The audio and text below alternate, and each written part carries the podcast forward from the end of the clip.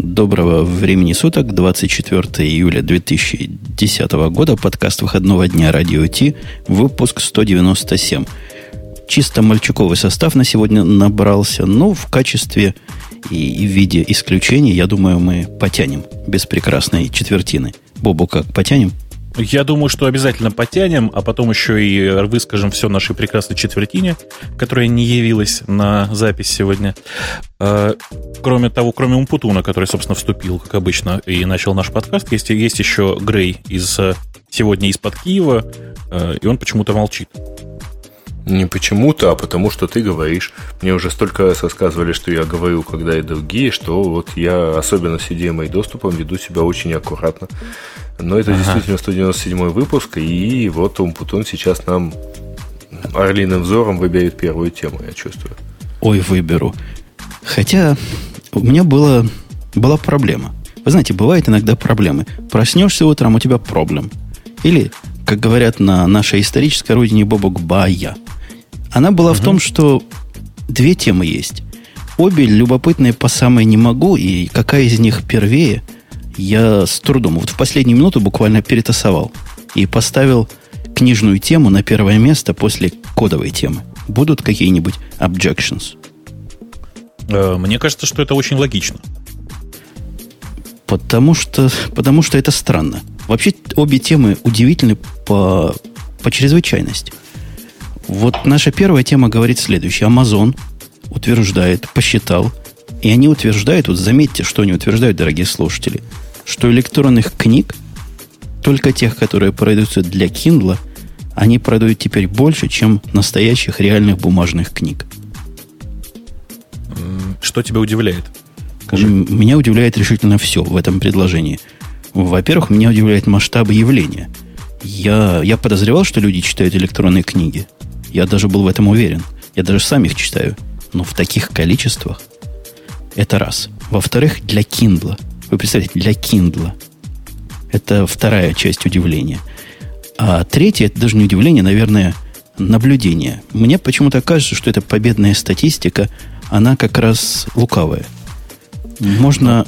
Да, ты, ты в курсе, куда я клоню, да? Да, Лукавости. она немножко лукавая, потому что здесь говорится только о хардковерах. То есть о книгах в, как это сказать, в люксовой оболочке, то есть в твердой обложке. В твердой обложке, да. Жень, а у Амазона гигантский объем продаж книжек в формате Pocketbook и в мягкой обложке. Интересно было действительно увидеть, какое количество этих против количества тех, но мне чего-то кажется, там один к десяти отношения. Так почувствую, потому что я видел в магазинах. Ну, скорее всего, так и есть, потому что сейчас отношение к книгам гораздо более потребительское, чем было лет, скажем, 10 назад. И люди покупают, в принципе, не глядя на качество обложки. Грей, а тебе не кажется, что здесь есть еще один подводный камень? Мы-то с тобой большие конспирологи, в отличие от Бобука, который прямой, как железная дорога. А может быть, это говорит о другом? О том, что просто книг настолько мало читают и настолько редко покупают, что уже даже в этой капле и электронные, вот эта микрокапелька, нанокапля, во, модно, нанокапля, она заметна стала.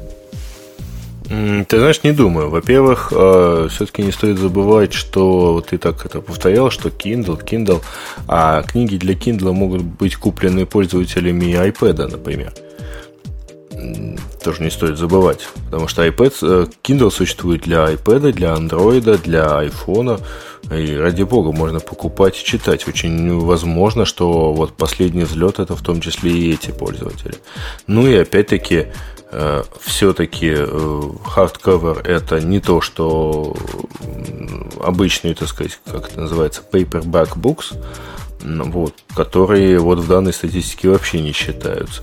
То есть, грубо говоря, наверное, можно даже предугадать, что, вот, ну, например, какие категории книг, подозреваю, что книги там раздела маркетинг, а, веб-дизайн и еще чего-нибудь такое, а они вообще там один к 10 в сторону электронных копий подаются.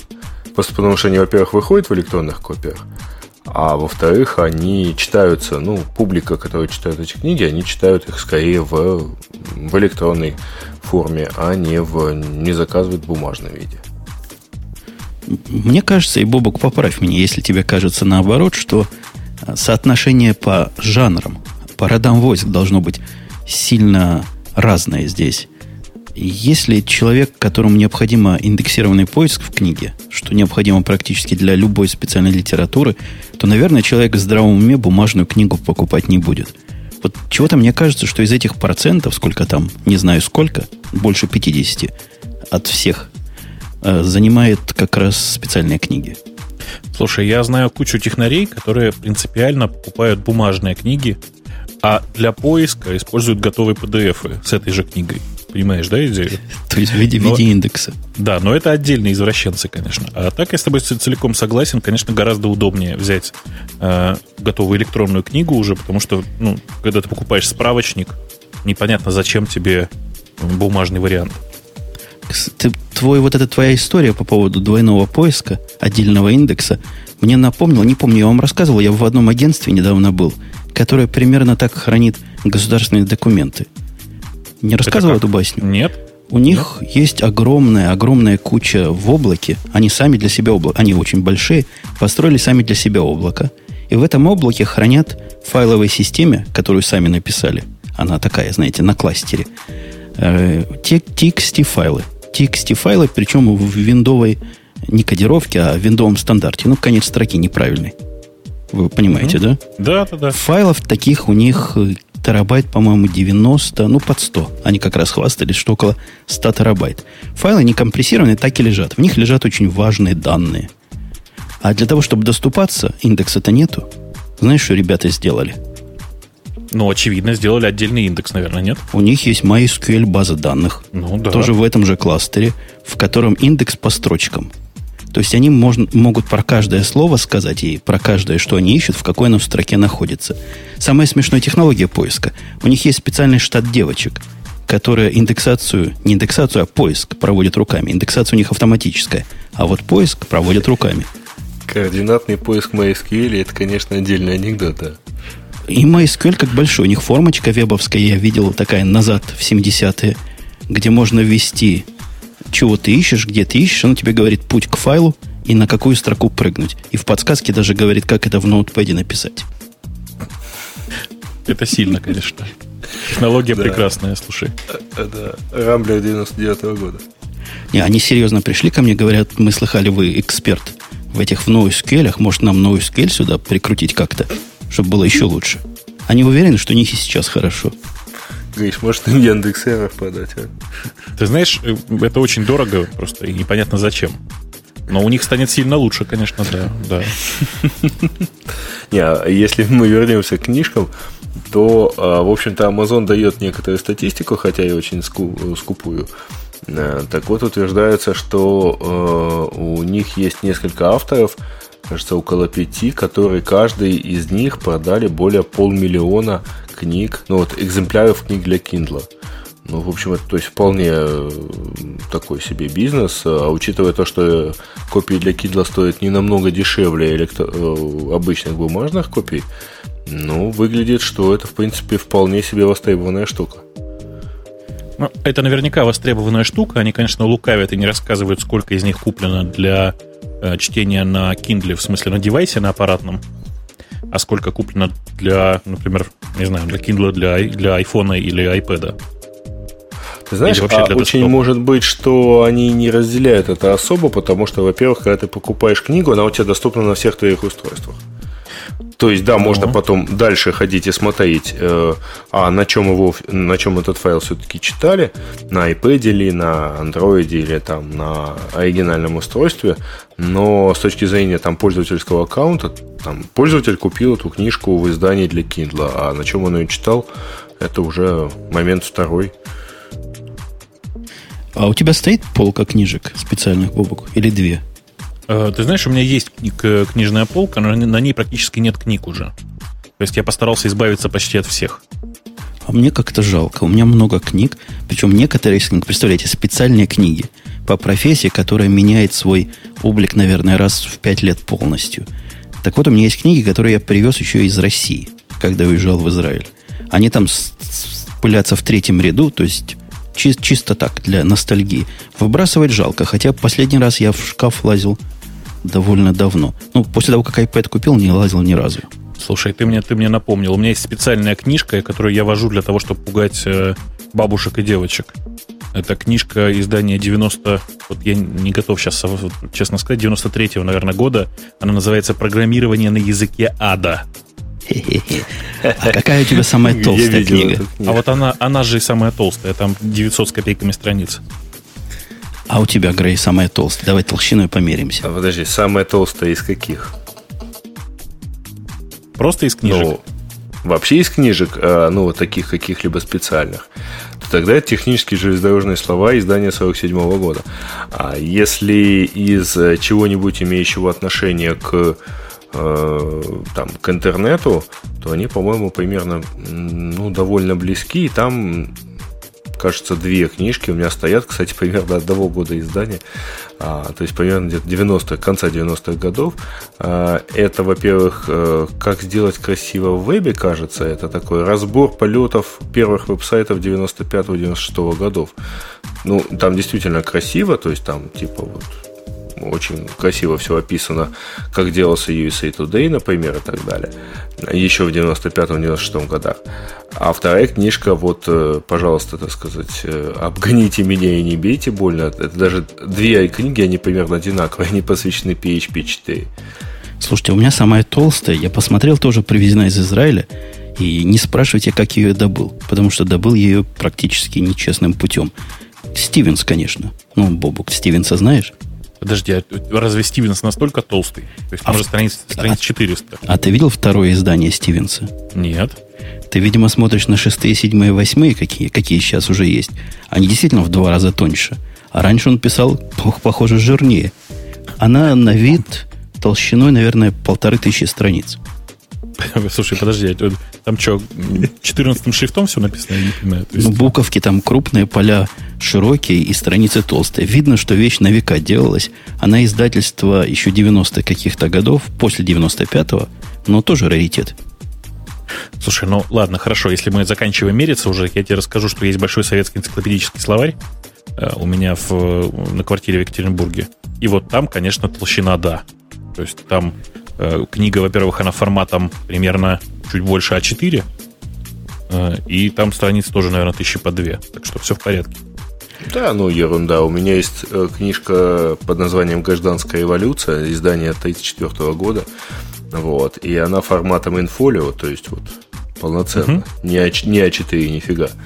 Вот. И, и при, при этом она толщиной тоже так где-то ну, я знаю, сейчас попытаюсь померить, ну, сантиметров 8 точно в толщину. Вот. Слушайте, Причем внутри есть оригинальная в каждом, видимо, в каждом экземпляре была, э, значит, э, на, нарукавная повязка красногвардейца сем, лета 17 года. А вы понимаете, что вот все эти перечисленные книги легко влазят даже в самый дешевый iPhone? А более того, они легко влазят даже совершенно не в iPhone, у которого все-таки как минимум 8 гигабайт памяти, они, я подозреваю, спокойно влезут в там, Samsung Wave, у которого гигабайт оперативной памяти. У меня, у меня есть предложение. Я предлагаю считать вот это все разминкой. Мы э, разминулись, размялись и прогрели свои голосовые связки. Можно к настоящим кондовым темам переходить. Согласны? Да, да, да, да, да. У нас следующий уровень кондовости. По кондовости кондови не бывает. Ну, прекрасная совершенно тема. Э, мы очень долго и очень э, много выпусков практически подряд обсуждали историю о том, как э, СКО предъявлял всякие разные иски к Navel и вообще к разным, к разным линуксовым компаниям по поводу того, что в Linux, якобы в ядре Linux содержится куски исходных текстов э, Unix и, в частности, того Unix, который принадлежал якобы компании SCO. Не, не якобы, а правда принадлежал из... И, собственно говоря, сейчас наконец-то были опубликованы те самые куски кода, э, по мнению которых которые, которые были копи- скопированы, по мнению SCO, в Linux. Я сейчас вот прям, прямо сейчас специально открыл первые три, очень сильно стараюсь не ржать, потому что там, там прямо очень смешно. Они, они, вот я подкрывал рандомально, там действительно большой список. И была бы Маринка нам дала ссылочку, а так вам придется ждать ссылочку в шоу-нотах найти. Там она появится. Так вот, по-моему, там две больших категории. Первая категория – это определение структур. имена в структурах, что совершенно недопустимо, как они украли имена элементов в структурах.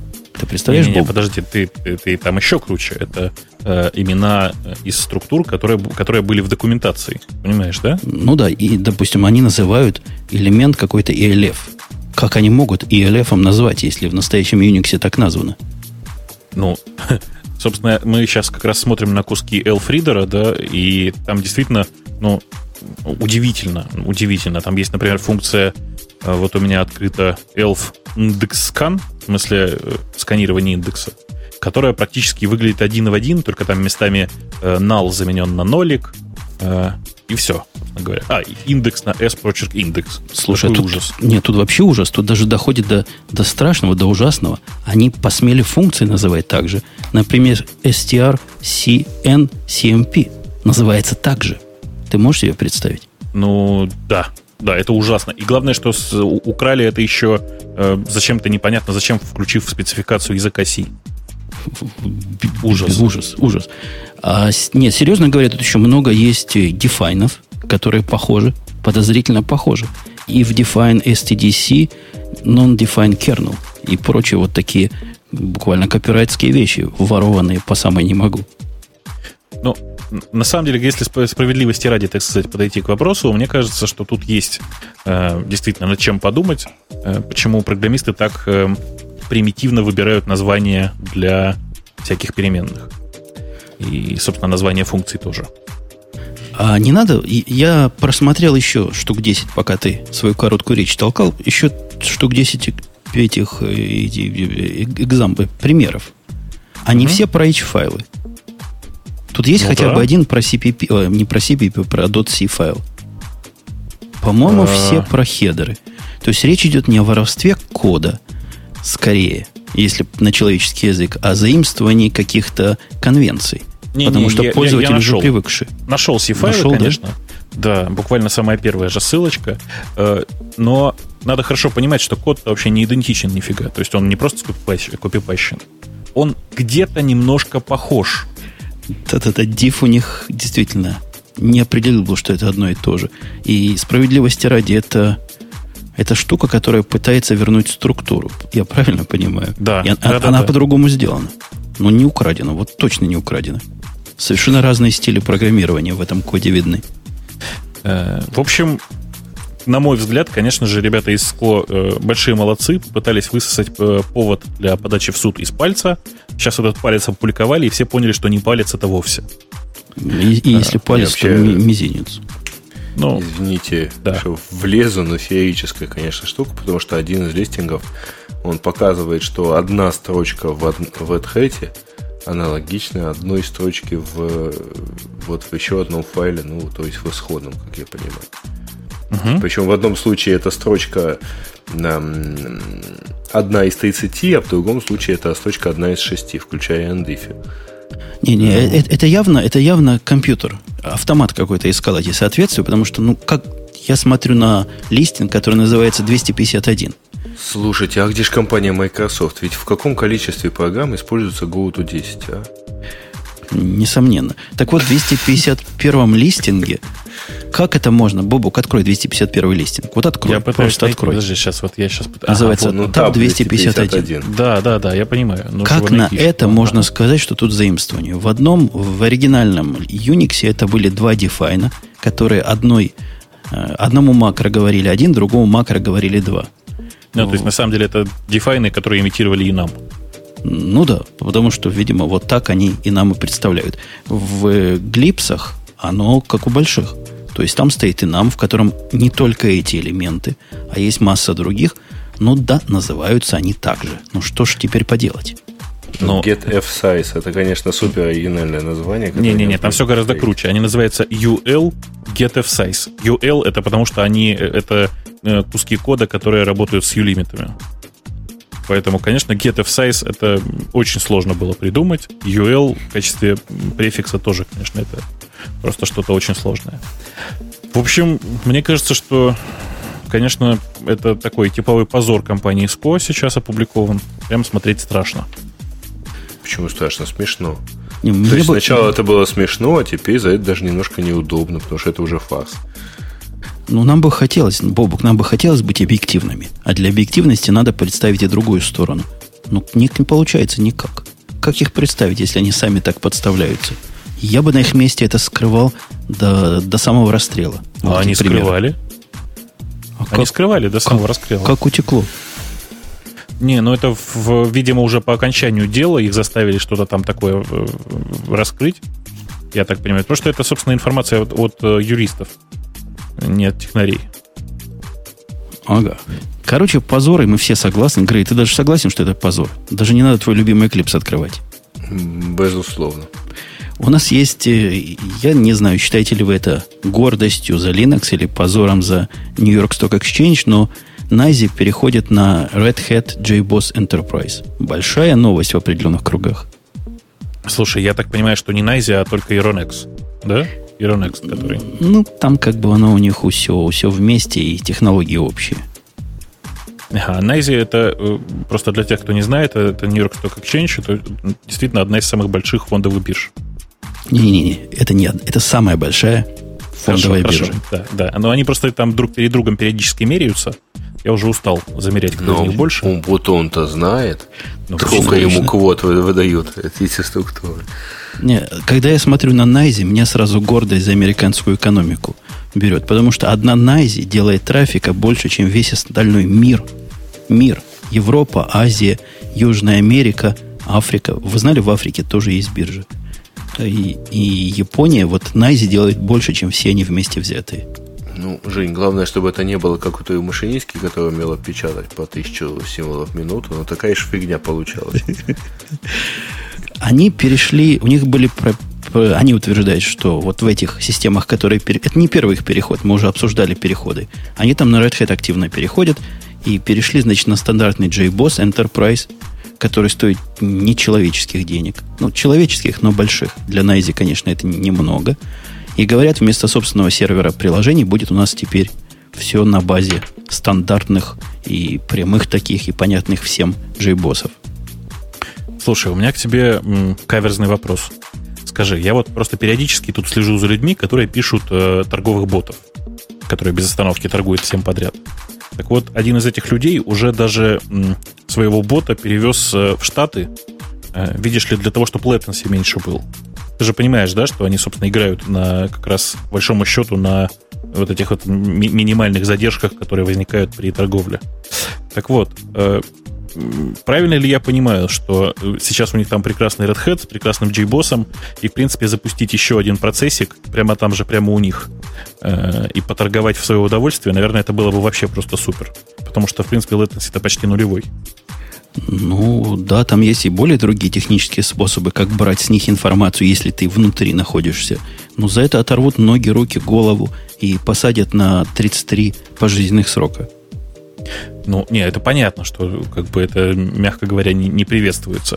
Но мне просто очень интересно, как они с этим борются. Потому что желающих-то наверняка очень много. У них есть сервис, и не только у них, а у всех продвинутых бирж есть сервис. Они colocation себе разрешают сделать. То есть вы можете поставить рядом с большим NYSE сервером или NASDAQ сервером свой маленький, и он будет чуть ли не прямым проводом на общем свиче сидеть. Ну, это, это стоит очень дорого. Я догадываюсь, да. Просто люди, которые пишут торговых ботов для себя, как ты понимаешь, они обычно не настолько состоятельны. Вообще у меня совет для тех, кто пишет торговых ботов. Даже не совет, а такое наблюдение от эксперта – вся эта история с latency, она overrated. То есть есть такое количество серовато-черноватых зон, где можно автоматически ботами делать деньги, ну, с каким-то риском, конечно, без всякого э, дикого latency, дико маленького latency. Может, вам туда пойти? Может, на менее развитые рынки? Ну, не лезьте вы на Найзи с этим. Посмотрите на Европу. Там просто конем не валяться, сколько возможностей спекулировать автоматически есть.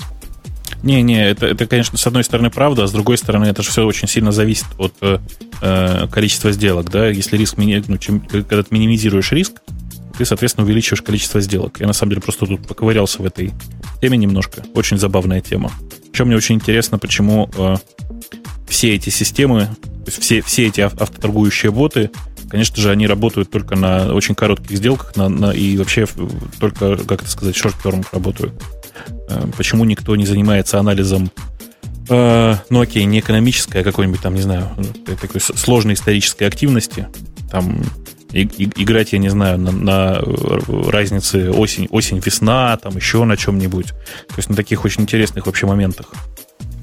Но там есть наука, строго говоря. Причем такая суровая очень математика. Туда идут в разработчики таких систем идут бывшие профессора, которых повыгоняли, или которые сами уволились, или денег больше хотят. На самом деле это сильно развитая область, и даже самое простое в этой области технический анализ, и то позволяет много чего странного и умного предсказать. Но действительно, это большая отдельная тема. Там защищают диссертации и делают тихонечко миллиарды. Э, в общем, я, я не знаю, мы же приветствуем, да, Жень, с тобой переход э, Найзи на JBoss Enterprise?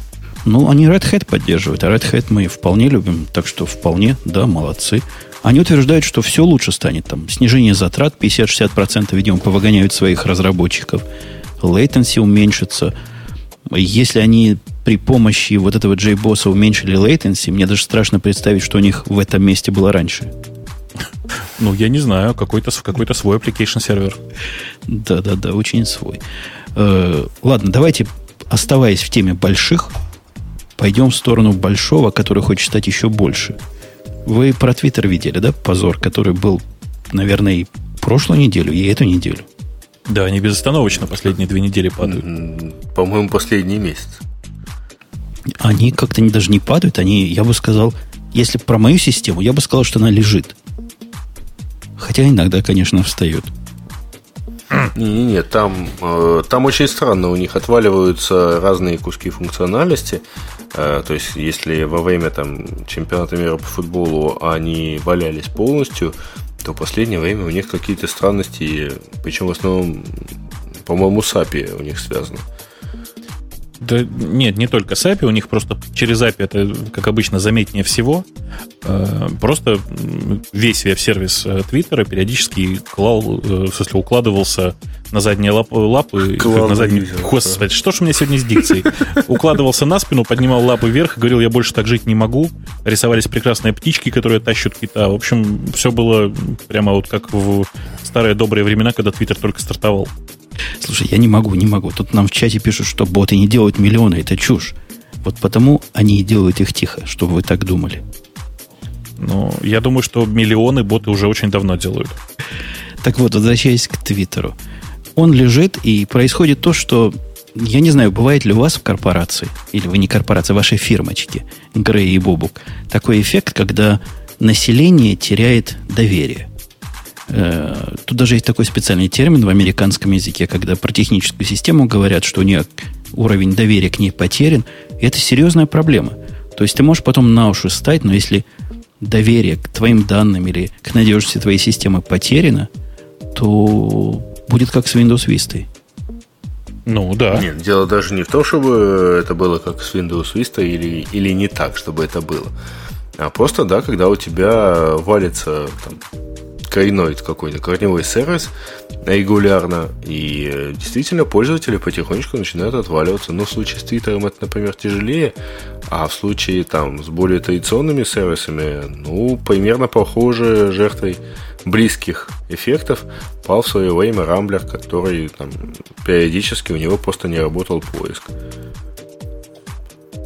Слушайте, а вам я опять перебивку Хотя, оставаясь, оставаясь темой больших, я в прошлый раз, когда вас, двоих безобразников, ахальников не было, рассказывал а, о том, что у нас дата-центр решил коротко мигнуть электричеством, причем всеми UPS-ами сразу.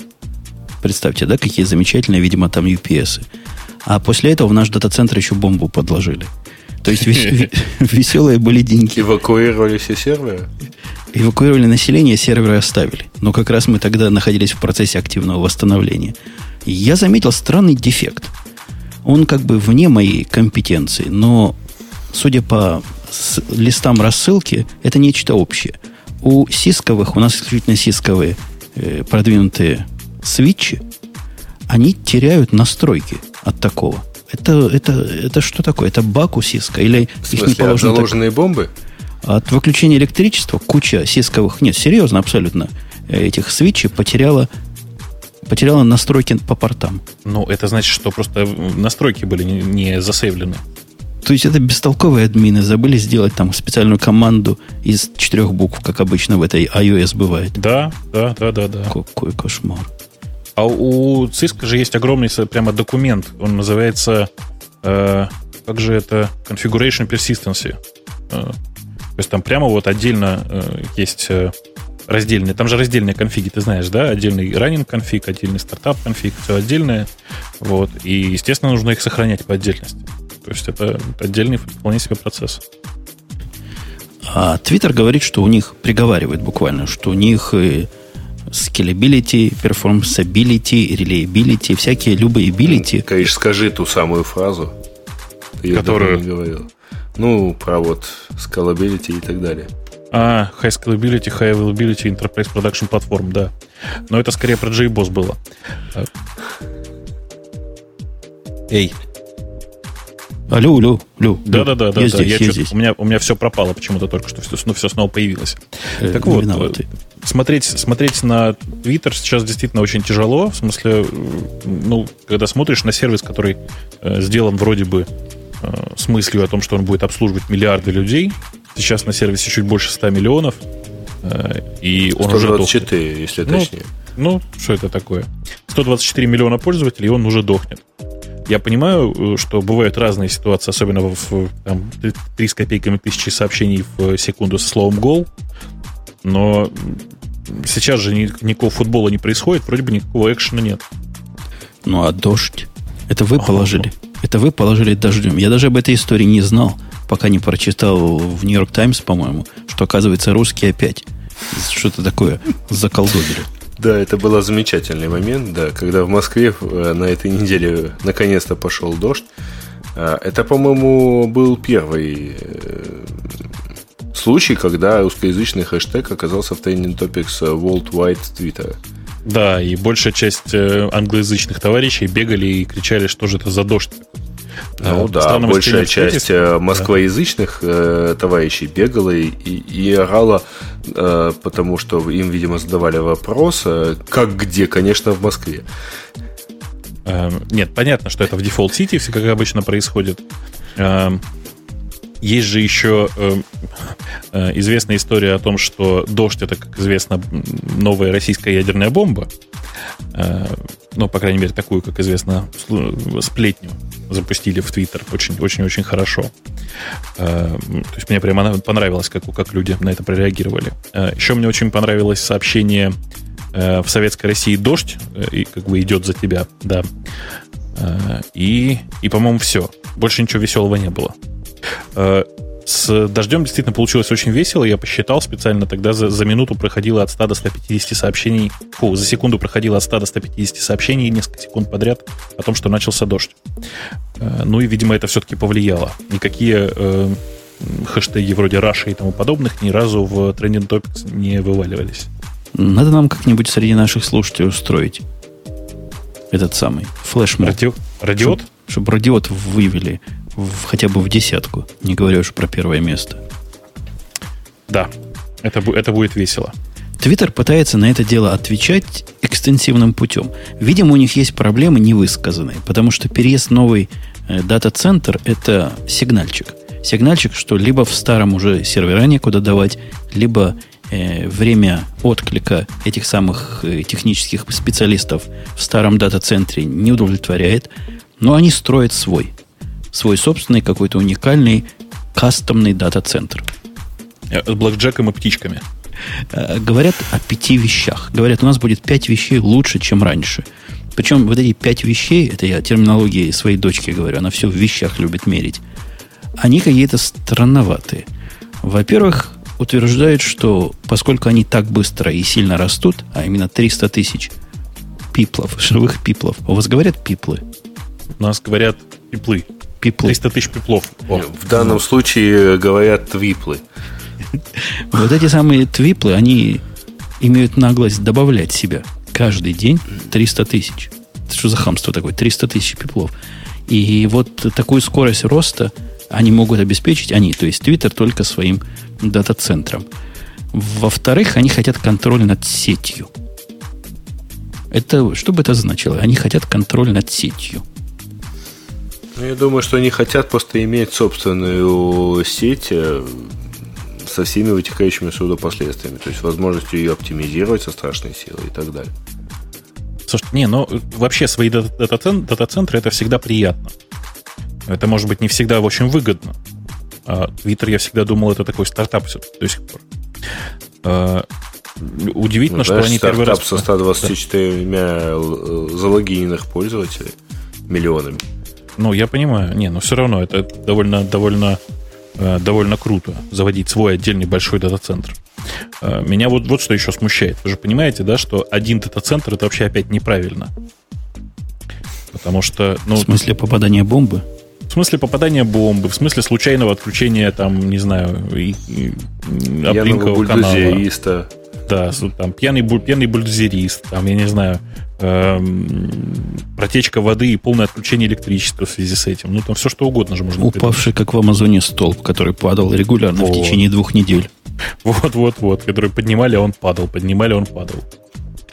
Э, может, на второй пока денег не хватило. Э, не знаю, но на просто столб? логичнее было бы. Логичнее было бы сразу два раздельных строить. И на разных континентах хорошо бы.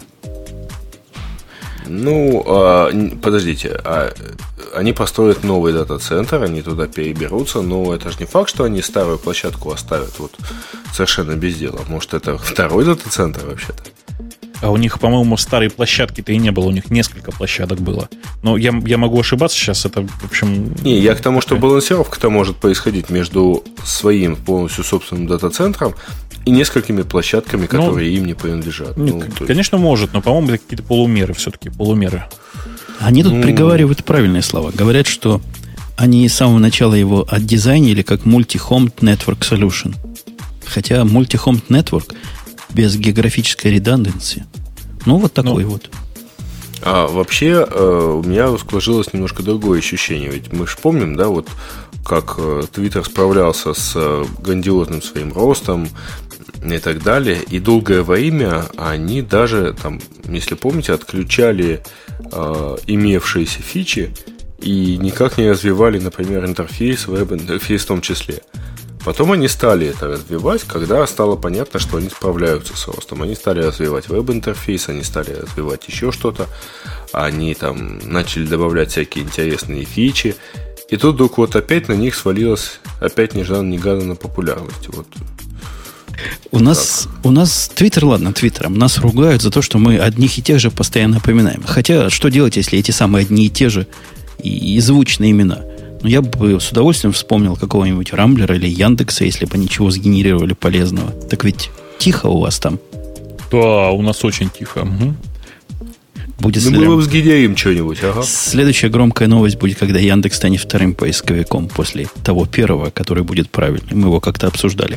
Ладно, у нас есть гораздо более серьезная тема. Я удивляюсь, почему ты, Бобук, Ладно, про Грея молчу, он человек женатый. Но как ты не выдвинул ее в самые первые, самые главные темы сегодняшнего дня?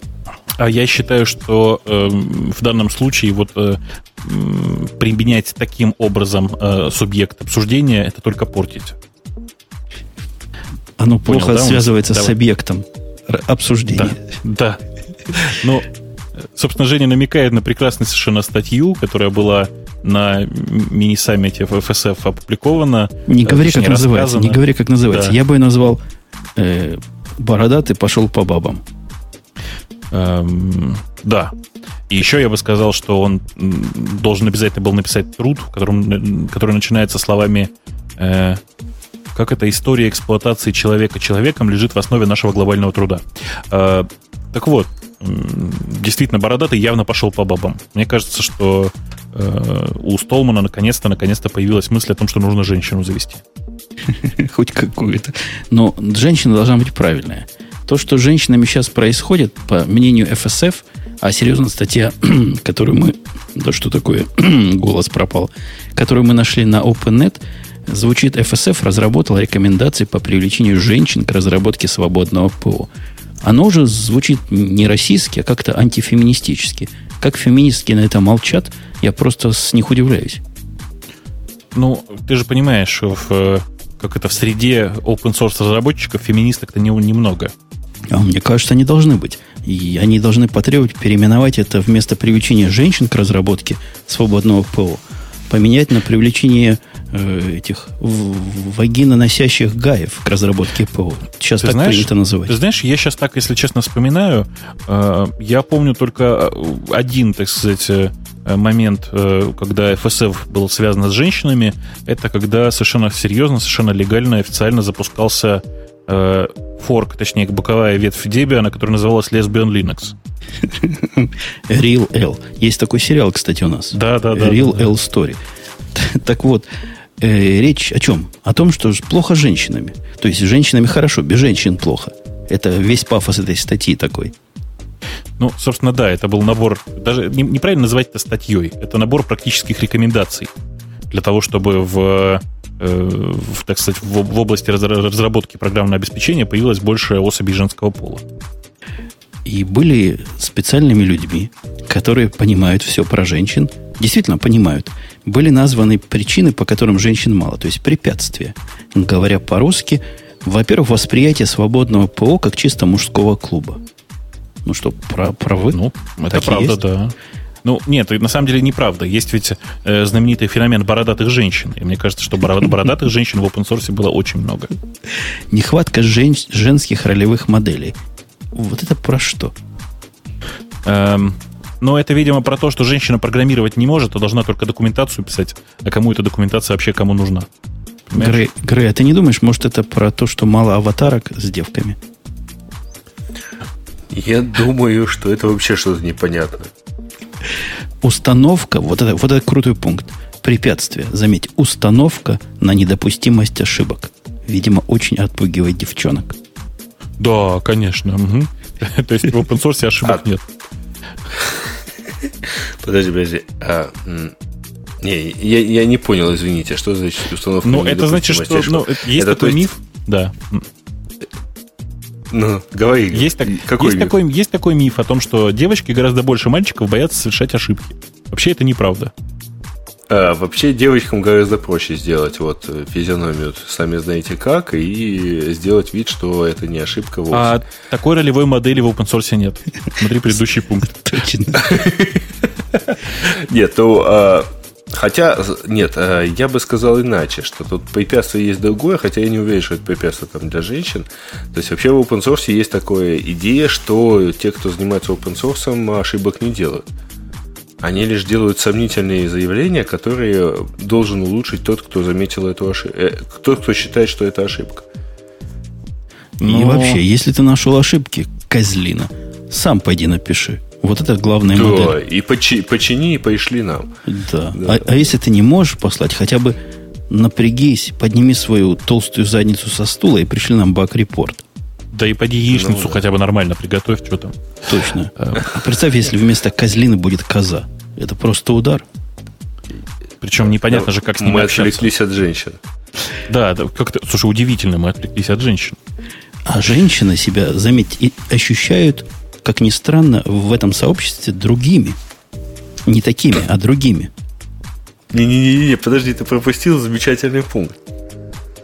Вклад в областях, не связанных непосредственно с программированием, часто встречающаяся модель участия женщин, во многих областях сообщества в open source недооценивается. Мы с тобой очень ценим, Бобук, да? Мы очень, конечно. Нет, не, не, не шутка, серьезно совершенно. Вообще ни, ни, в одном, ни в одном проекте, в котором я участвовал, я не видел, это феминистки меня порвут на части, каких-то контрибьюторов девчонок. Как вот просто факты жизни. А, ни а кофе тебе кто делал? Ну вот, кстати говоря, контрибьютор вот этого шоу, это была моя жена, которая заботливо принесла мне стакан с коньяком и льдом прямо в студию. Ну Фига вот, себе. видишь, а ты недооцениваешь. Ну, ты только что заявил, что контрибьюторов-то не было. То есть мы нашли новую женскую ролевую модель, смотри, пункт 2. Так, что там еще? Финансовые а. препятствия возникнут на пути женщины скорее, чем нежели мужчины. Это что за бред? Не, это просто бред. Ну, нет, это не бред, что, вполне не бред. Просто у женщин гораздо больше финансовых соблазнов, благодаря чему у них чаще возникают финансовые препятствия. То есть им туфельки нужны, а мужикам в одних ботинках могут год проходить, поэтому Конечно, писать open source. особенно если с бородой. Не, нам достаточно тапков. Тапков. Все это, а. все это обобществляется. Нет, об, об, об, об, какое же слово хотел сказать? Объединяется во последним пунктом, который звучит так. Сексистское отношение при общении онлайн или лично. Вот, по-моему, мы его только что продемонстрировали. Не, мы только что, только что мы просто в отсутствие Маринки действительно попытались показать, как же, насколько сексистски э, мужики-разработчики относятся к э, девушкам в open source мире. Э, то есть это все правда, так, так все и есть. Там есть целый ряд рекомендаций, как починить вот эти проблемы, которые, на мой личный взгляд, только углубят эти самые проблемы. Ну, что значит особо отмечать женщин, уже работающих в сообществе? Это тоже антифеминистическое. Это на самом деле антифеминистический тезис. То есть какое-то особое отношение должно быть к женщинам. Она написала на копейку, а ты кричи на рубь. Не, ну ты же понимаешь, что фраза «особо отмечать женщин, работающих в сообществе», она может быть, может быть воспринята двояко. То есть, э, увидев комит от женщины, написать ей там комментариях, «А ты что тут делаешь, кухня в другом углу, Понимаешь, да? Это особое Это особо отмечать. Вполне себе особо. Не так, как э, к другим. А можно еще по-сексистски сказать. Пришли свою фотку. Да, а где фотка в купальнике? Угу. Слушайте, а если вот именно этот комит э, от женщины тестировать более тщательно или вообще просто тестировать, в то время как не обращать внимания на аналогичный комит от мужчины, это тоже сексистское отношение? Не-не, ну ты сейчас фантастику-то не рассказывай. Ладно, там полуфантастика про женщин в open source сообществе, но тестировать open source софт это совсем фантастика уже. Это фэнтези какое-то даже, я бы сказал. Необходимо женщин в этих проектах привлекать к тому, чтобы они не рвали друг другу волосы на голове. Ну, это я фразу коротко перевел. Слушай, ну ты не, подожди, это женщины в проекте должны заниматься кадровыми вопросами, вопросами обучения контрибуторов, новичков и тому подобное, делать упор на Короче, на женщина твое а место сбоку, да? Да, ну скорее на кухне, я прямо сказал кадровыми вопросами. То есть будет сидеть девчонка, устроим HR. У нас в HR, я не знаю, как у вас, Human Resources, по-русски говоря, отдел кадров это называется на доисторической родине. Одни тетки работают. Они очень заняты делом. Не, у нас есть там мальчики, а, но э, должен честно сказать, что наш HR это вот совсем не отдел кадров. Ну да, конечно. Но это просто перевод. HR уже, по-моему, давно не отдел кадров. Какой отдел кадров будет производить опросы э, этих пациентов своих, задавая неявные вопросы с надеждой получить какие-то явные ответы? У вас таким HR не занимается, что ли? Обычно нет. Ну, ну что, неужели Обычно вам не приходят анкеты? Как вы чувствуете, влился ли ваш труд в труд вашей компании в этом году на 10% больше, чем в прошлом, на 20%, на 30%? Выберите нужный процент. Не, не. HR не, подобными не глупостями у нас, честно говоря, не занимается, потому что, а, вообще говоря, подобная оценка, наверное, все-таки дело непосредственных руководителей. Вот. Э, у HR у нас немножко другие функции. Это там, поиск новых сотрудников, это их обучение, это обучение существующих сотрудников, там, это координация действий по э, повышению квалификации существующих сотрудников и так далее. Ну, тут, вот тут... эта вот вся командная игра, это немножко дело э, не только HR, прежде всего. Тут есть еще целый ряд пунктов, но меня больше всего возбудил последний. Потому что если во всех пунктах речь идет о женщинах, которые надо отмечать, надо холить или леять, что в принципе мы согласны, без всяких дураков. Почему-то последний пункт исключительно про молодых девушек. А, а мне этот пункт больше всего понравился. Пункт звучит так. Способствовать знакомству девушек с открытым ПО. В средних и старших классах школ. Ну, видимо, как-то так. Нет, лучше в старших все-таки, там уже возраст, возраст не подсудный. Я вообще вот целиком согласен с этой позицией. Я вот когда э, там езжу с э, девушкой на мотоцикле, я всегда даю одну и ту же инструкцию. Что, сидя на заднем сиденье, у девушки главная задача это демонстрировать, насколько хорошо ей сидеть на заднем сиденье. Вот тут то же самое. Нужно привлекать девушек э, к использованию открытого ПО, и чтобы они ходили, всем рассказывали, как это круто. Слушай, ты нам обязательно в после шоу расскажи ощущения. Мне всегда, я никогда не водил, не возил девушек на мотоциклах, но мне всегда интересовало, чем они тебя там обнимают в процессе езды. Вот Я запомни эту тему, да, да, для да. после шоу. Ты понимаешь, они его ничем не обнимают, его же обнять невозможно. Нет, Он же, неправда. он же, мягко говоря, не маленький. Захочешь удержаться на мотоцикле, даже Вот, обнимешь. вот даже Женя догадывается, понимаешь? Он only, то есть только 0,3% файлов в м, легальные, законные, то бишь не пиратские. Подтверждено, что они законные. Ну да. То есть 0,3, меньше 1%, меньше, чем число маньяков, которые Gmail используют в сетях законных битторрентовских файлов. Это, это удивительно или это нормально? М, Да. Ну, Подожди, Ну, подожди. давайте, э, может быть, с- э, скажем про что новость. Значит, новость про то, что Internet Commerce Security Laboratory, а а это университет Баларат в Австралии, э, владелец этой лаборатории, э, взяли торрент из 23 трекеров и начали проверять, э, ну, существует, есть ли там копирайтный контент. Обнаружили они, что 89% э, процентов файлов, которые они вот таким образом собрали, они действительно нелегально расшарены. То есть э, лицензия на использование, я так понимаю, там присутствует, и она не, под- не разрешает подобного распространения. И ос- из остальных 11%, то есть, ну, в общем, практически 100% на файлов. А значит, остальные 11% скорее всего нарушают чьи-то права. Только три файла из тысячи, которые были таким образом определены, а, оказались вот совершенно точно не нарушающими ничьими права. Наверное, три выпуска радиота там оказались. Ну, или Firefox. Наверное, на самом деле там, наверное, был Firefox, Thunderbird и какой-нибудь Linux. Кстати, 91 файл был с порнографическим контентом. То есть Всего? радиот можно ис- исключить. Ну, Нет, 90... Да, вот я тоже так вот посмотрел и подумал, что всего. Да, говоришь, 91%. 91 файл из тысячи. Я думаю, они врут. Не может быть, чтобы так мало. Они не там копали. Я просто уверен, это вопрос, чего ты хочешь получить. И результат от этого и получается. То есть, если ты пошел на торрент, например, openbittorrent.com, по-моему, так называется, или на Red Hat'овский торрент, или на Федоровский торрент, ты найдешь себе 99.9% легальных торрентов там. Э, Ну да. Да, ага. А если Легально. хотите на Pirate Bay, то чего, собственно, вы на Pirate Bay ожидали найти? В чем удивление это? Удивительно, что там целых 0,3% легальных обнаружилось. Не, ну они Случайно же собрали забрели. типа с 23 м, трекеров. Поэтому, по идее, да. Хотя, Не, ну вот если равно. взять самый популярный русский трекер, который назывался раньше, как он, RootTorrent, да, или TorrentRu, TorrentRu, Torrents.ru. Ага. НЦРУ, а сейчас рутрекер.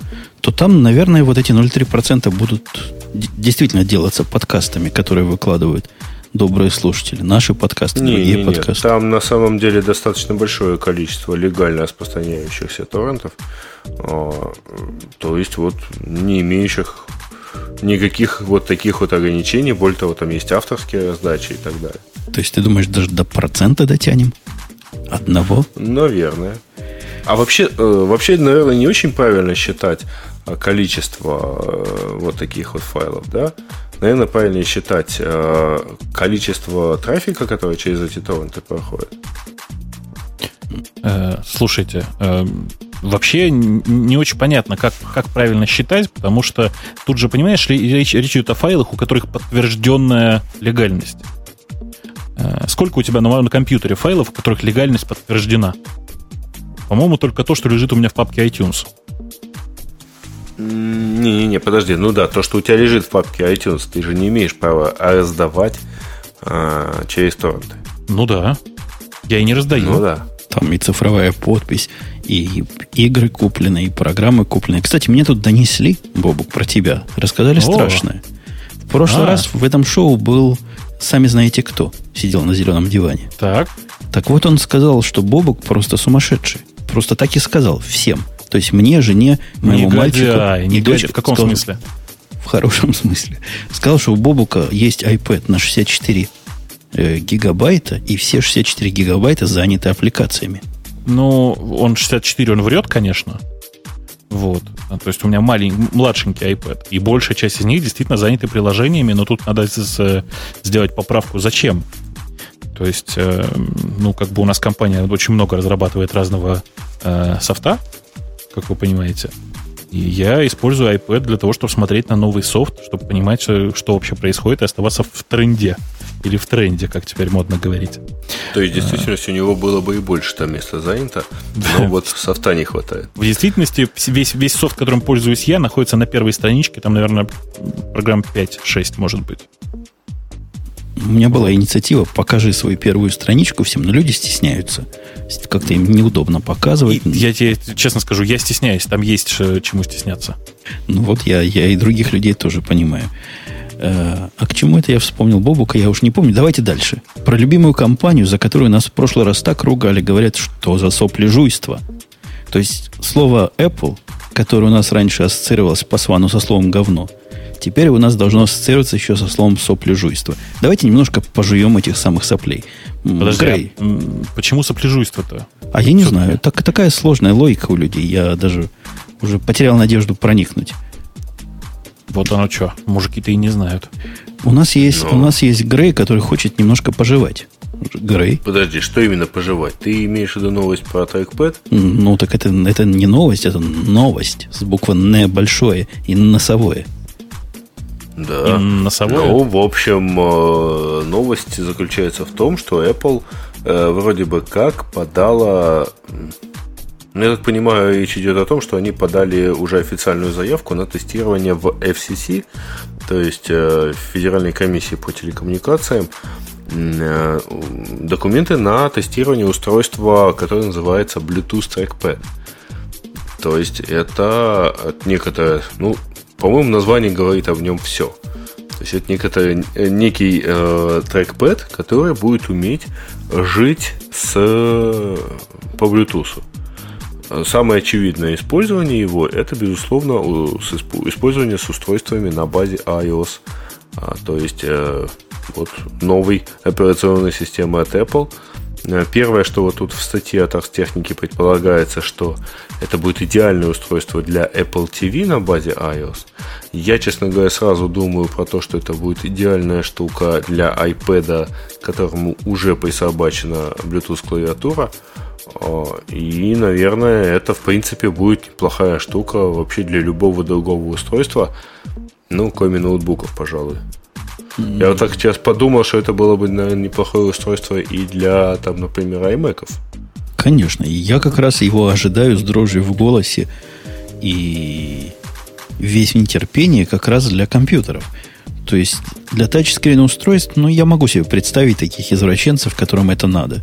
Надеюсь, они в студии нашей не находятся и среди наших слушателей не водятся. Но вот для нормального компьютера заменить-то мышку, ну, пришло время. И я бы тачпэдом таким с удовольствием заменил бы.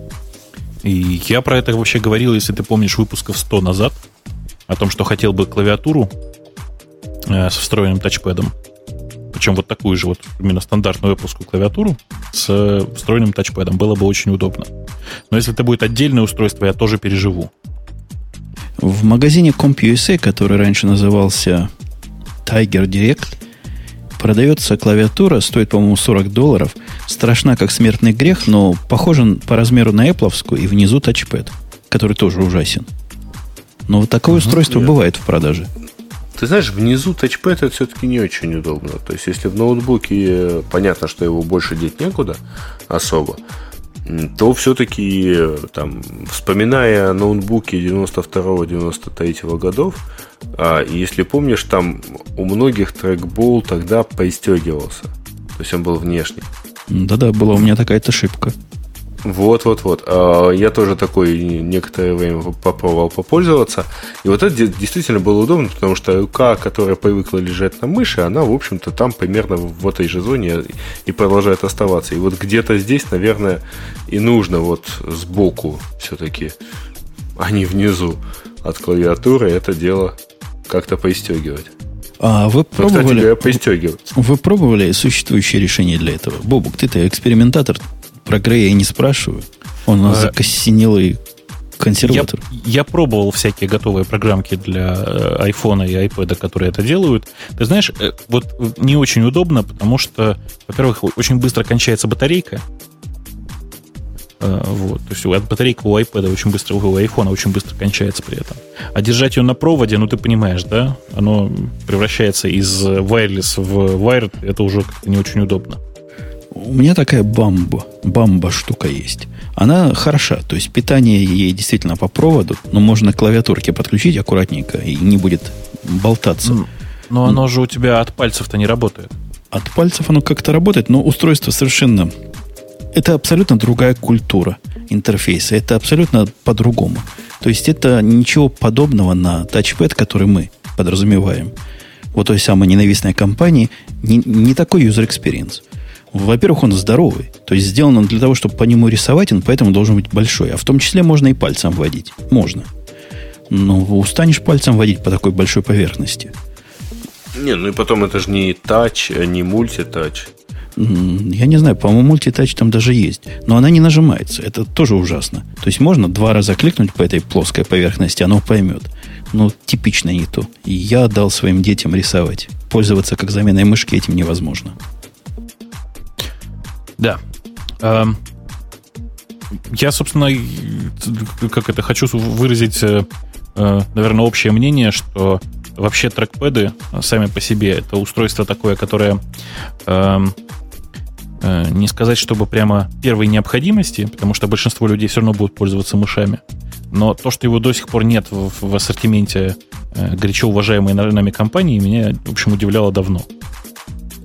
Да, правильное устройство. Хотя у меня есть определенные опасения. Мы-то с вами, господа, не первый день с Apple знакомы. Мы знаем, как у них плохо получается чего-то вот такое. Мышь у них получается из рук вон плохо. С клавиатурами вот получилось. Последние клавиатуры более чем прекрасны. Я опасаюсь, что с тачпадами будет не как с клавиатурами хорошо, а как с мышами плохо. Подожди, ну с э, трекпэдами у них уже все получилось э, в ноутбуках. Ну вот, единственная надежда, что смогут это как-то правильно, грамотно сделать. Хотя, опять же, сомнения от чего меня? Мышь у них тяжелая. Плохо ходит по столу, плохо управляется, неудобно лежит в руке. То есть взяли и сделали плохую мышу, хотя красивую.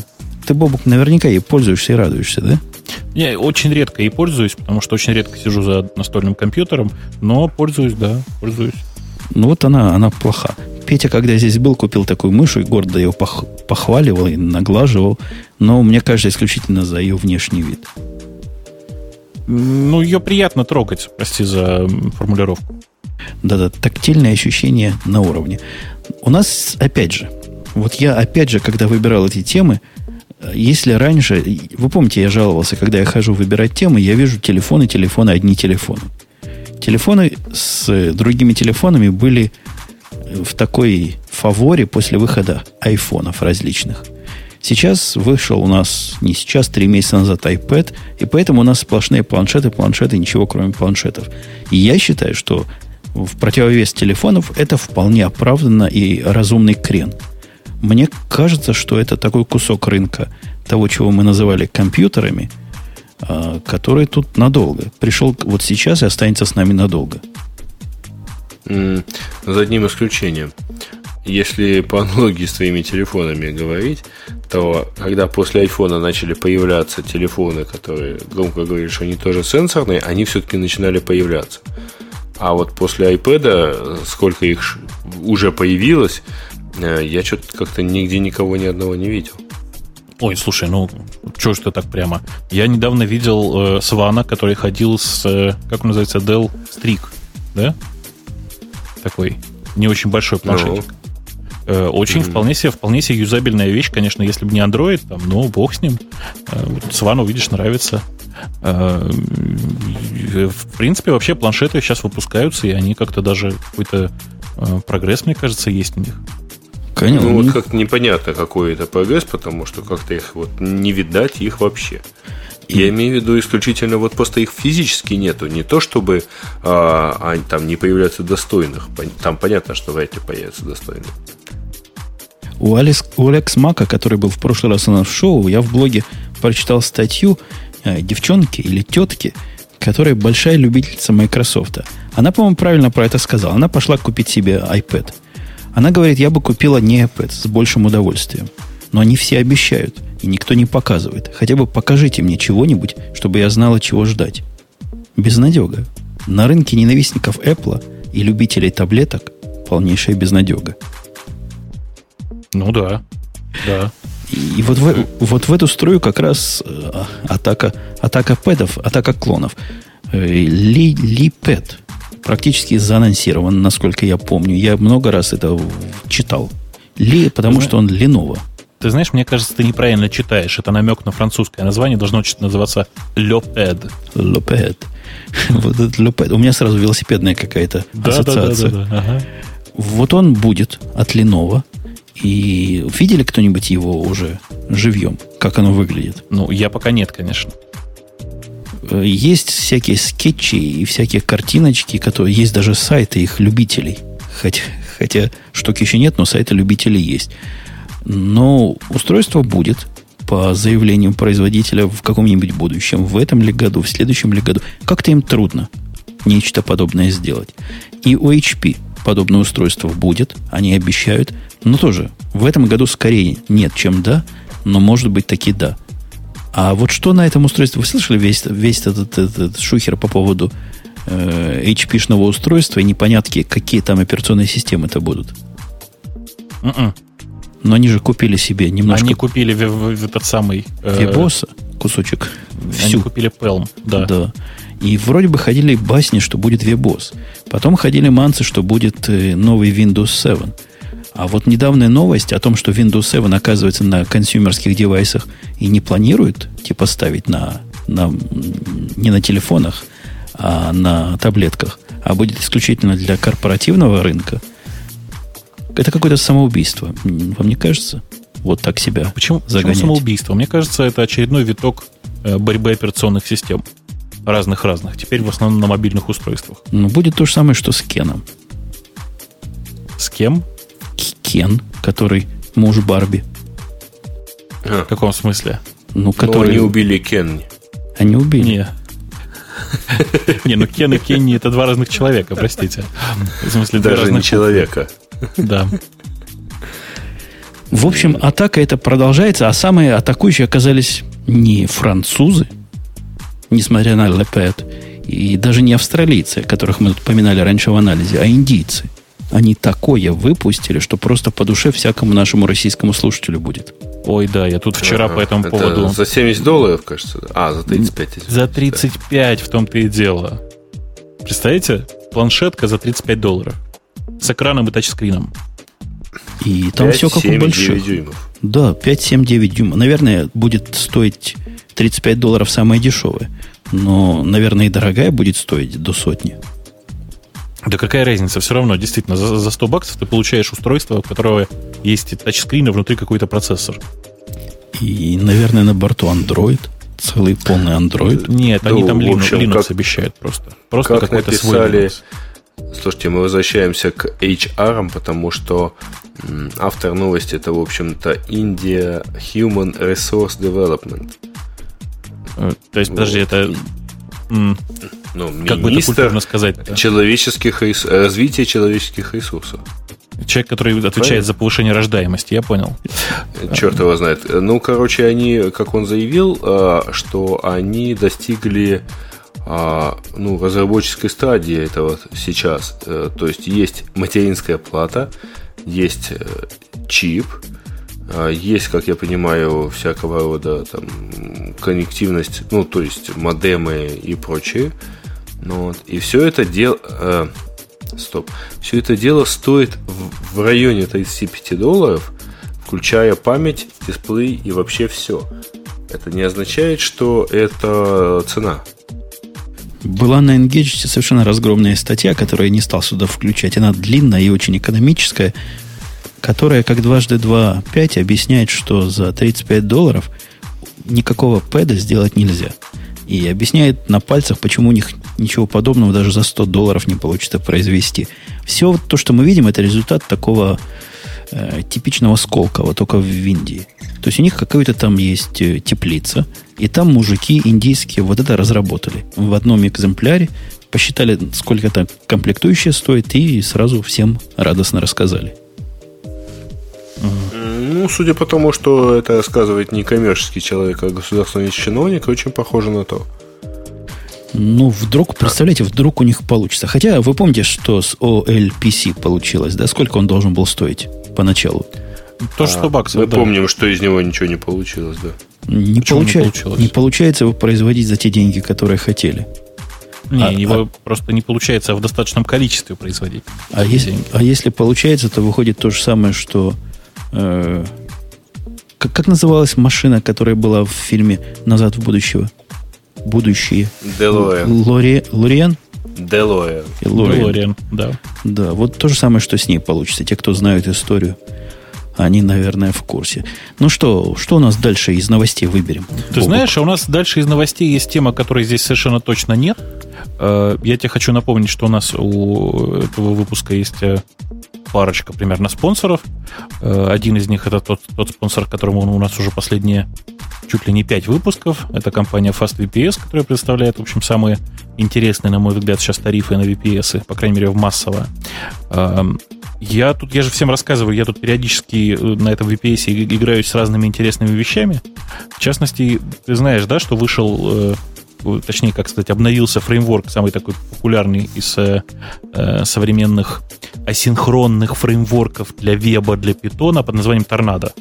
Торнадо знаю. Что обновился, не а, слыхал. А, вот вышла, вышла версия 1.0, я тут поставил вчера, э, поигрался. Конечно, никакой сильно, сильно возросшей производительности там нет, просто нормальная, хорошая производительность. Они, правда, решили традиционную проблему питоновскую, сам знаешь какую. Они, у них теперь есть внутри средства для того, чтобы прифоркаться. Ну, то есть при старте создается там по количеству ядер ну, соответствующее количество форков, которые работают. А, собственно, вот. А, и сам по себе, и сам VPS меня вполне себе, вполне себе радует. А, есть у нас еще второй спонсор. Грей. Грей, ты его привел, ты должен знать, кто это такой. Ну, я и первого привел. Но второй это компания Ростелеком, и они нам сегодня подкинули очень неплохую тему, похоже, для обсуждения, поскольку у них есть замечательный, э, ну, одно из способов использовать их, их сервисы, это способ использовать их сервисы для удаленного бэкапа. У них есть замечательные тарифные планы для того, чтобы использовать э, их мощности как вот некие удаленное сетевое хранилище. Не, не, ну там все, все, гораздо, все, все гораздо круче, да, конечно. Значит, они, э, Женя, вот тебе должно показаться интересным, они предоставляют в аренду нас. У них есть нетгировские маленькие НАСы двухтерабайтные. Э, они их предоставляют за смешные совершенно деньги, там 45 евро. Э, и в результате нет, в районе 50 евро вру сейчас. Я уже, уже... А, нет, да, все правильно, 45 евро примерно. Это, Женя, это примерно 60 баксов э, в месяц. За нас, который стоит удаленно, который просто, это просто нас 4000. Это стандартный нетгировский RDNS. Э, он умеет самбу, он умеет NFS, он умеет по HTTP все раздавать, ну и так далее. При этом он подключен на гигабитный канал, то есть ты представляешь, если в, компании, там, не знаю, 15-20 человек, то это просто уникальное решение для бэкапа и обмена файлами. Такое, которое в чем находится за пределами, э, за пределами Российской Федерации, что, как ты понимаешь, в случае э, с некоторыми компаниями особенно важно. Особенно с, с особым видом контента особенно важно. А у меня к ним есть предложение инновационное. Ну. Сейчас же у нас про инновации самое главное, да? Я ага. Уже ж не нанотехнология, инновации, модернизация. Ага. Во, предлагаем сделать модернизацию. Я тут недавно заставил своего сисадмина поднимать IMAP сервер на Red Hat. То ли у меня админ не тот, то ли действительно IMAP это не такая прямая вещь. Цай, батюшка, да. Но он промучился с этим целый день. Целый божий день. Я когда посчитал, сколько бы он хорошего мог в это время сделать, сказал ему, не морочь голову, поставь Mac Mini сервер, а там IMAP из коробки работает. Может нам порекомендовать нашим рекламодателям давать в аренду Mac Mini? Не, ну, порекомендовать-то можно, ты понимаешь, Mac Mini сложно ставить в серверные. Там возникает вопросы с охлаждением, совсем подряд. Это вот такой вопрос странный немножко. Ну, да. Э, Нет, вообще, наверное, можно порекомендовать ничего не ставить, а пойти, например, в район Яндекс Почты. Ой, ой, ой, или Google почты. Я не могу ну, не без, сказать без разницы. Без разницы, на самом деле. Любой почты готовой. В действительности, а... после того, как мы всю прошлую неделю разговаривали примерно на похожие темы, типа э, облачных технологий и арендуемых сервисов, то у нас вот просто это вылетает, вот, знаешь, только скажи на эту тему что-нибудь. Да, я, собственно, что хотел сказать. Вообще просто идея сдавать в аренду готовые НАСы мне ужасно нравится. То есть, правда, правда, вот серьезно, ужасно нравится. Я понимаю, что мне это самому нифига не нужно, но 50, ну, 50-60 баксов это такие деньги, которые для компании несерьезные, а сохранность и безопасность данных, как мы понимаем, в общем, довольно серьезная штука. И, в принципе, там с, можно сходить сейчас на robobill.net, robobill.net и посмотреть там на все А я эти дал, собственно, во-первых, э, да, я, во-первых, дал э, ссылочку в чатик на тарифные планы, а сейчас дам ссылочку в чатик на описание вот этой самой э, штучки, которая предоставляет, э, ага. то есть вот что, собственно, вам дадут за вот эти скромные 58 долларов. Ну э, и это да, доллары, из... то есть не евро да. уже. Ну, это, это 45 евро просто, да, примерно, я тут mm-hmm. считал. Слушайте, а, а я не в порядке рекламы. Еще... Множество картиночек и то, как этим пользоваться. Я не в порядке рекламы еще в прошлый раз задавал слушателям загадку, и, по-моему, ни один не отгадал. Грей, ты поговори со спонсором, может, они какой-нибудь подарок дадут тому, кто отгадает, почему я к этому новому спонсору отношусь особо трепетно.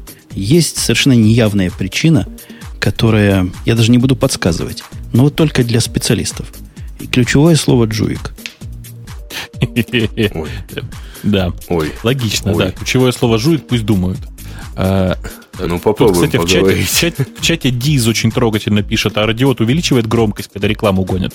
Ну вот сейчас мы немножко увеличим, потому что, заканчивая минутку спонсора, я вот честно хочу сказать, что у нас есть еще один очень важный э, технический и технологический спонсор, это Arpod, э, arpod.ru, который, собственно, уже три целых года предоставляет нам мощности для онлайнового вещания, ну и вообще большие молодцы. А я хочу поправить, мы не громкость увеличиваем, мы, как и положено, увеличиваем степень компрессии, чтобы вам это прочнее и надежнее заходило в мозг. Э, в прошлый раз мы не обсудили, потому что мне просто не с кем было, признаюсь, обсуждать. Выход разного хорошего. Например, вышел CouchDB 1.0. Ты понимаешь, Ты хочешь сказать, что сейчас тебе есть с кем обсуждать, да? Ну, вообще, в принципе, наверное, конечно, есть с кем, но у меня, понимаешь, такой вопрос. Я, в принципе, CouchDB 1.0 пока не смотрел. Ты хоть смотрел, что там произошло? Что они доделали в версии 1.0?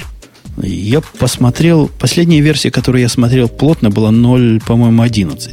Но она почти такая же, как 1.0, только медленнее. Они сделали ее быстрее и утверждает некоторыми местами до трех раз быстрее оно стало работать. Э, там есть некоторый подвох. Вот почему-то никто не читает. Я, это, этот обзор я тоже читал. Почему-то никто его не дочитывает до конца, а там имеется в виду записывает быстрее. То есть на райд быстрее все это хозяйство. А на рид оно по-прежнему такое же не слишком шустрое. Кстати говоря, NoSQL сегодня, не далее, как сегодня, за несколько минут или за полчаса до выхода этого подкаста MongoDB зарелизила, не зарелизила, зарелиз кандидатила. Релиз кандидат 1 своей версии 1.6. То есть они называют это 1.5 чего-то там, но это уже релиз кандидат 1.6. Ну, они, да. Про- просят всех на свете, и я присоединяюсь, помочь в тестировании реплика сетов. Это большое дело.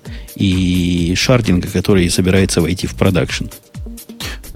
Там интересно то, что ну, это, это на самом деле не, не релиз кандидата, точнее релиз кандидат, но это версия 1.5.6 по официальной нумерации. И там действительно есть что потестировать и есть чем поиграться, особенно с шардингом. Самое интересное, конечно, шардинг. Я не знаю, почему тебе показалось, что реплика сет интереснее. Ну, реплика сет. Потому что я с реплика пэрами уж так намучился, что мне реплика сет интересно по самой не могу. Ну, э, вообще очень круто то, что ты э, так смело вообще используешь MongoDB везде, ну, не везде, а где-то там у себя в продакшене, потому что вот у нас есть много мест, где Mongo пытается использоваться, у нас есть место, где Redis пытается использоваться, у нас есть место, где Couch пытается использоваться, но все это пока, по большому счету, эксперименты. У тебя это прям продакшн уже такой махровый? Ну, не то, что махровый, но в двух местах уже продакшн. Причем такой продакшн, который еще 1.2 использовал. Представляете, что там было?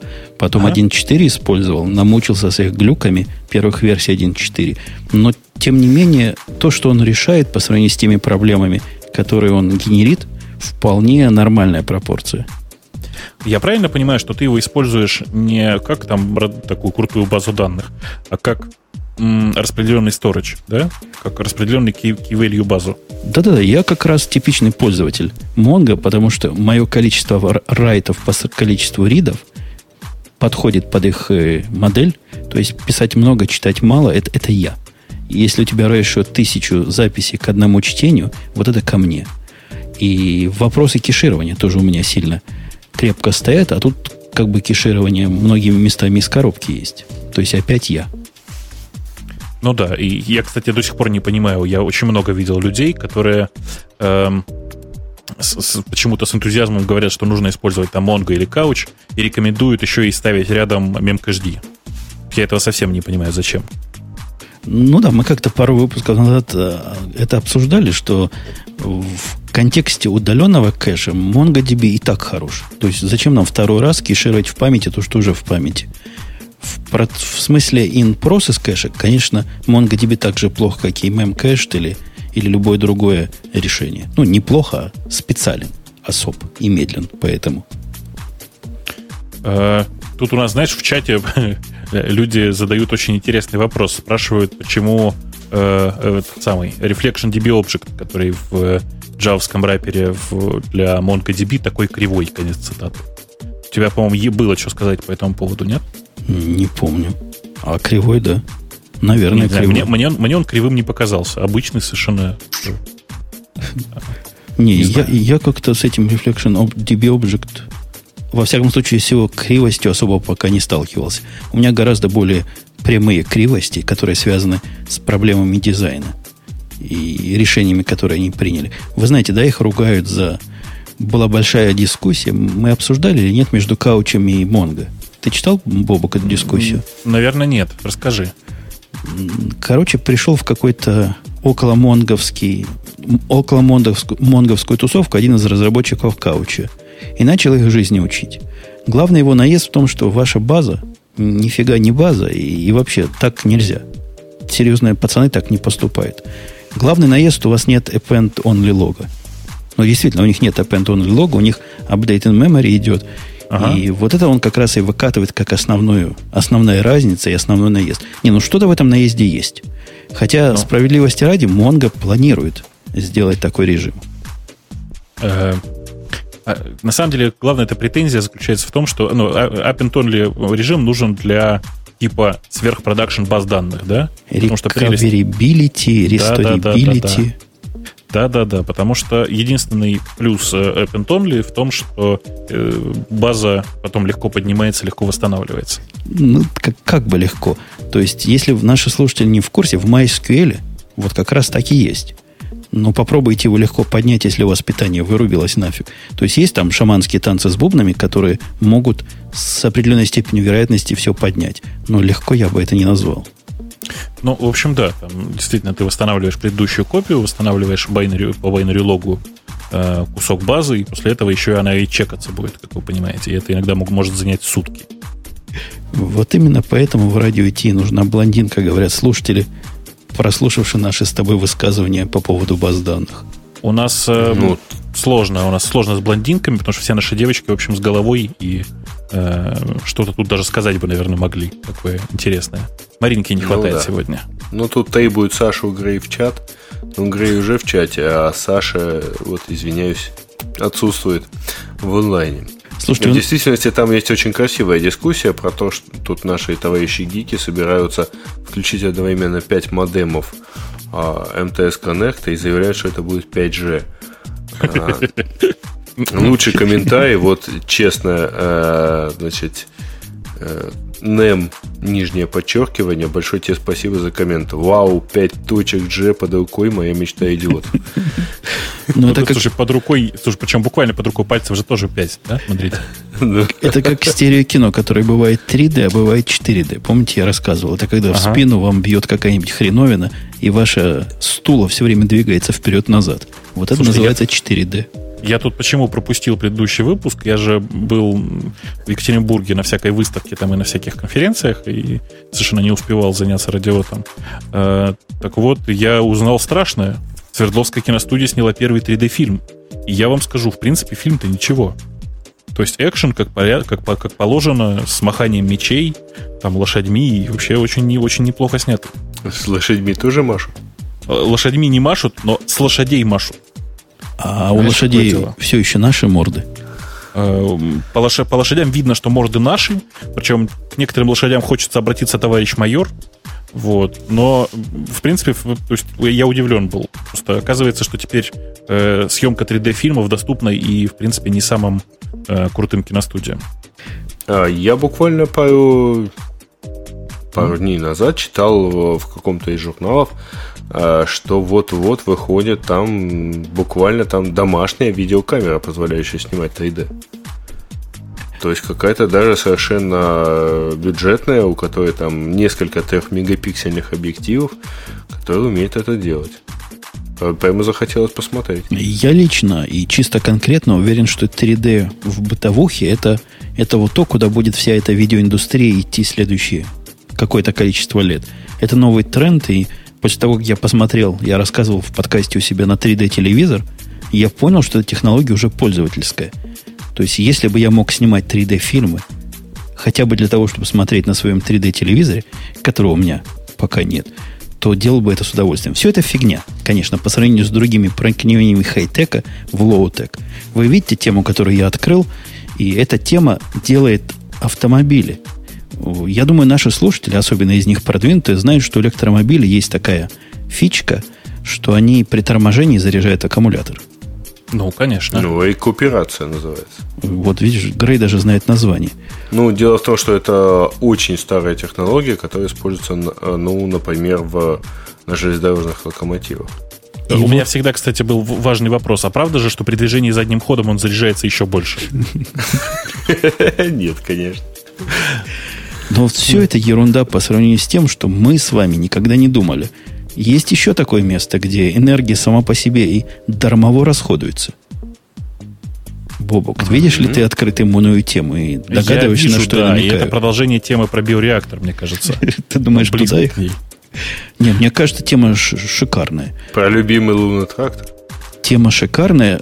Зеленый дом. За зеленый дом, я вам должу, в Америке дают. И не срока, а дают, наоборот, таксовые скидки, налоговые скидки. А за желтый?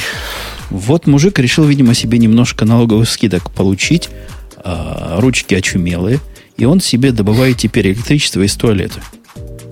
Ну, не совсем из туалета. Не из туалета, а... из унитаза. Да, если так. По пути к унитазу. Я так понимаю, что идея очень простая. При, простите, смыве э, воды э, там просто генератор, который запитан от э, потока воды, да?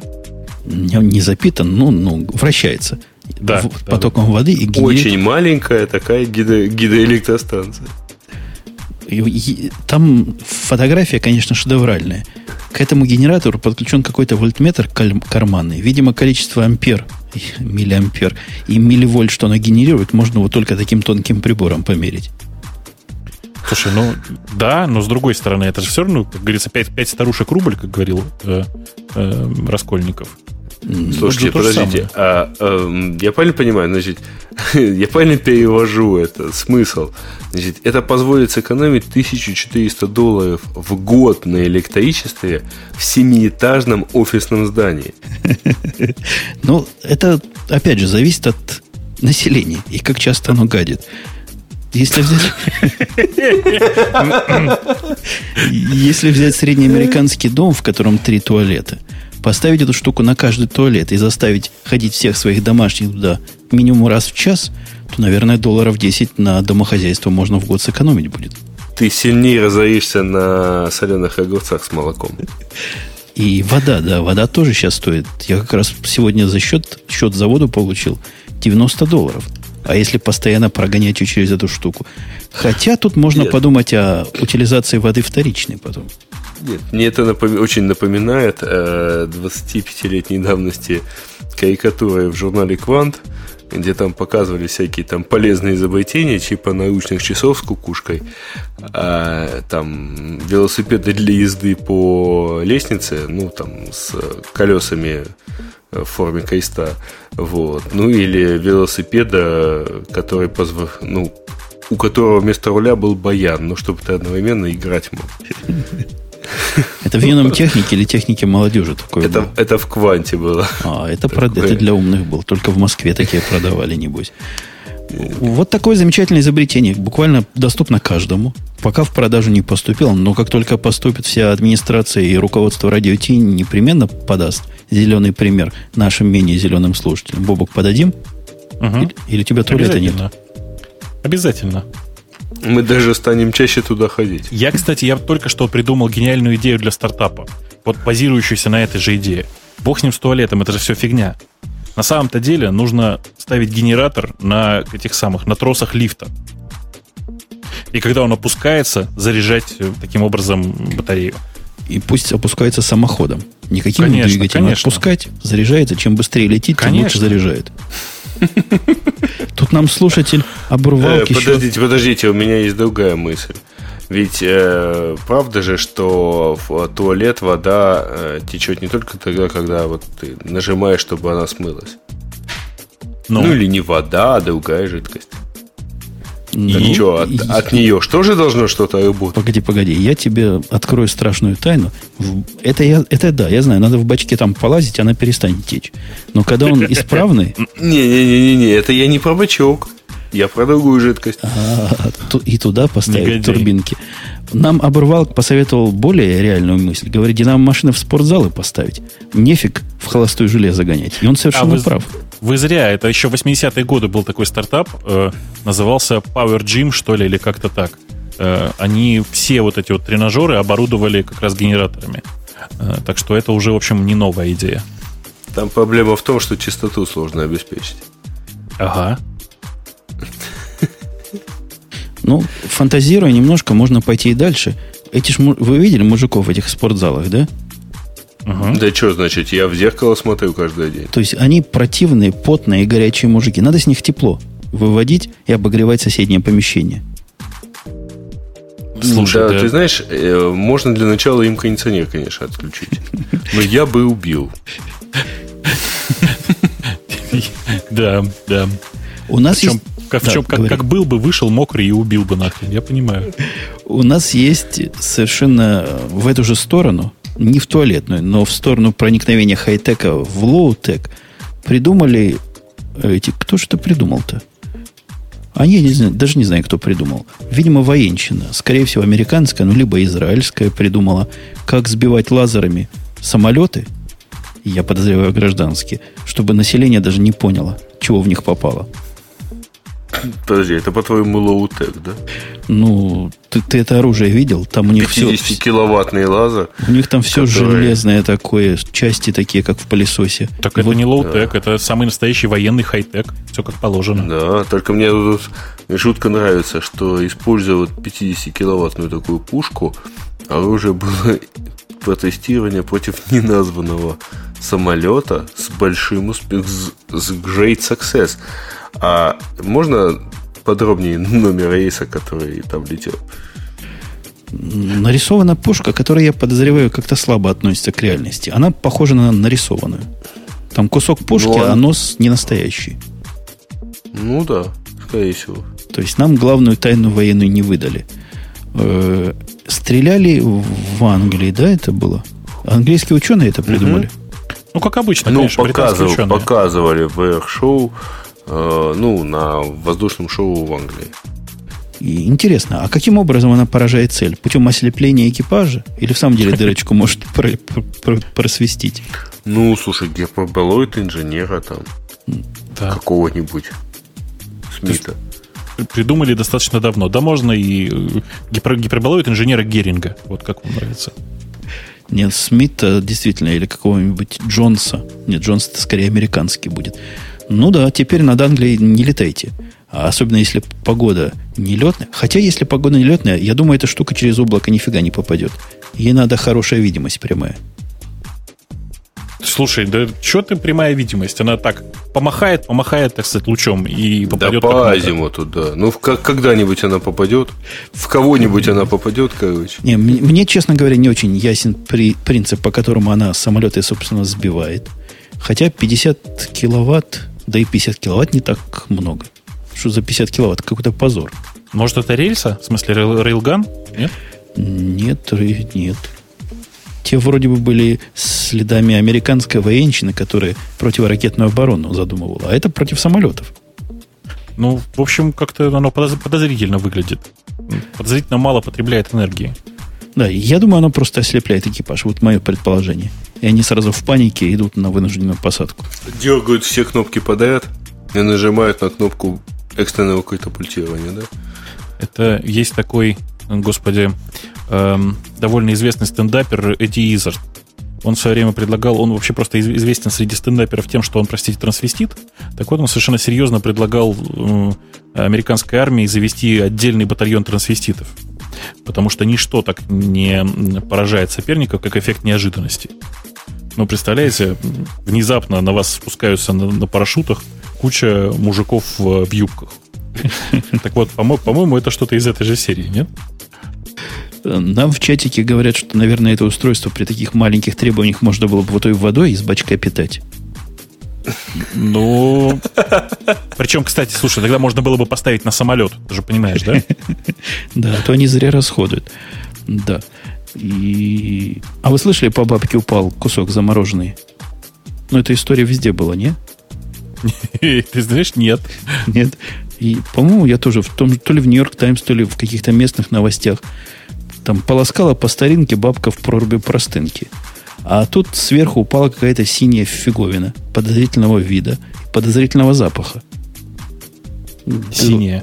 Да, оно как-то там сжимается в, в современных самолетах, красится ага. в синий цвет, а потом выбрасывается на кого Бог пошлет. Так. Ну что, пошла она на бабку. Я не знаю, она, наверное, в суд подаст на авиакомпанию. Ну, я бы на ее месте, конечно, подал бы, не вопрос. Что это вообще за привычка бросать на живых людей? А, авиакомпании говорят, фигня, не может такого быть. Наше все глубоко в воздухе само по себе сгорает и растворяется. Специальные высокие технологии. Не верю. Ну вот, у нас темы остались никакие, практически, то есть очень сложные. Например, демистификация Java Garbage коллектора. Предлагаю ее скипнуть. Да. Скипнем. И перейдем да. прямыми, прямыми семимильными шагами темам наших дорогих и многоуважаемых местами слушателей. Да. Ну вот в первом месте этих слушателей, конечно, стоит пожалеть, что у нас нет специалиста по тарелочкам с нами. Потому что первая тема а, звучит, а, спасибо пользователю Уралион, а, звучит она так. Nokia ищет новую кандидатуру на пост главы компании. Да-да-да, а, мы все уже поржали. Казалось бы, причем здесь Эльдар Муртазин, но, тем не менее, примерно через э, двое суток, нет, через сутки после того, как он написал в очередной раз э, у себя на сайте, что вот, так сказать, исполнительным директором вот скоро в Nokia не будет, появилась новость про то, что, причем новость появилась в Wall Street Journal, то есть это как бы не совсем э, так уж утка, что действительно Nokia начала поиск нового исполнительного директора. А... Подожди, мне видится, что тут причинно-следственная связь немножко нарушена. На самом-то деле было не так, а на самом деле в том подкасте, в которых в котором, а вы были в том подкасте, после mm-hmm. подкаста, где выступил, самого популярного русскоязычного подкаста, где выступил Эльдар, э, компания Nokia решила принять меры. И меры были приняты. Ну, ну, Ты думаешь, она решила, э, значит, освободиться от своего исполнительного директора и посадить Эльдар одновременно? То есть убить одним, одним делом двух зайцев, да? Рядом Это было бы круто, кстати. Это было бы круто, да. Но ну, вообще, если, если говорить серьезно, то да, неудивительно, что э, действительно текущего главу компании действительно собираются снимать с поста, потому что э, реально это человек, благодаря действиям которого э, компания теряет сейчас свои лидирующие, свое лидирующее положение. И нужно быстро менять его на какого-то внятного человека, который будет, не знаю, активнее двигать э, те ниши, которые, ну, понятно, как развивать. То есть... Ну, у... в, угу. Да, говоришь, извини, э, добавлю, что в действительности, вот я сейчас смотрю на несколько графиков, потому что про это, естественно, пишут не только Wall Street Journal, но и многие другие. А, и, в общем-то, видно, что э, вот за последние, там, начиная так, с 2007 года, а строго говоря, с, момента, с того момента, как э, появился iPhone, сильно упала доля Symbian, сильно упала доля продаж телефонов, телефонов Nokia. И сильно также упала, э, собственно, цена акций Nokia. При этом, э, во-первых, упало количество телефонов, которые они банально продают. А, и самое последнее, ну, практически там, месяц от месяца сокращаются продажи а, N-серии то есть, собственно, самая такая вот ходовая как бы серия смартфонов Nokia.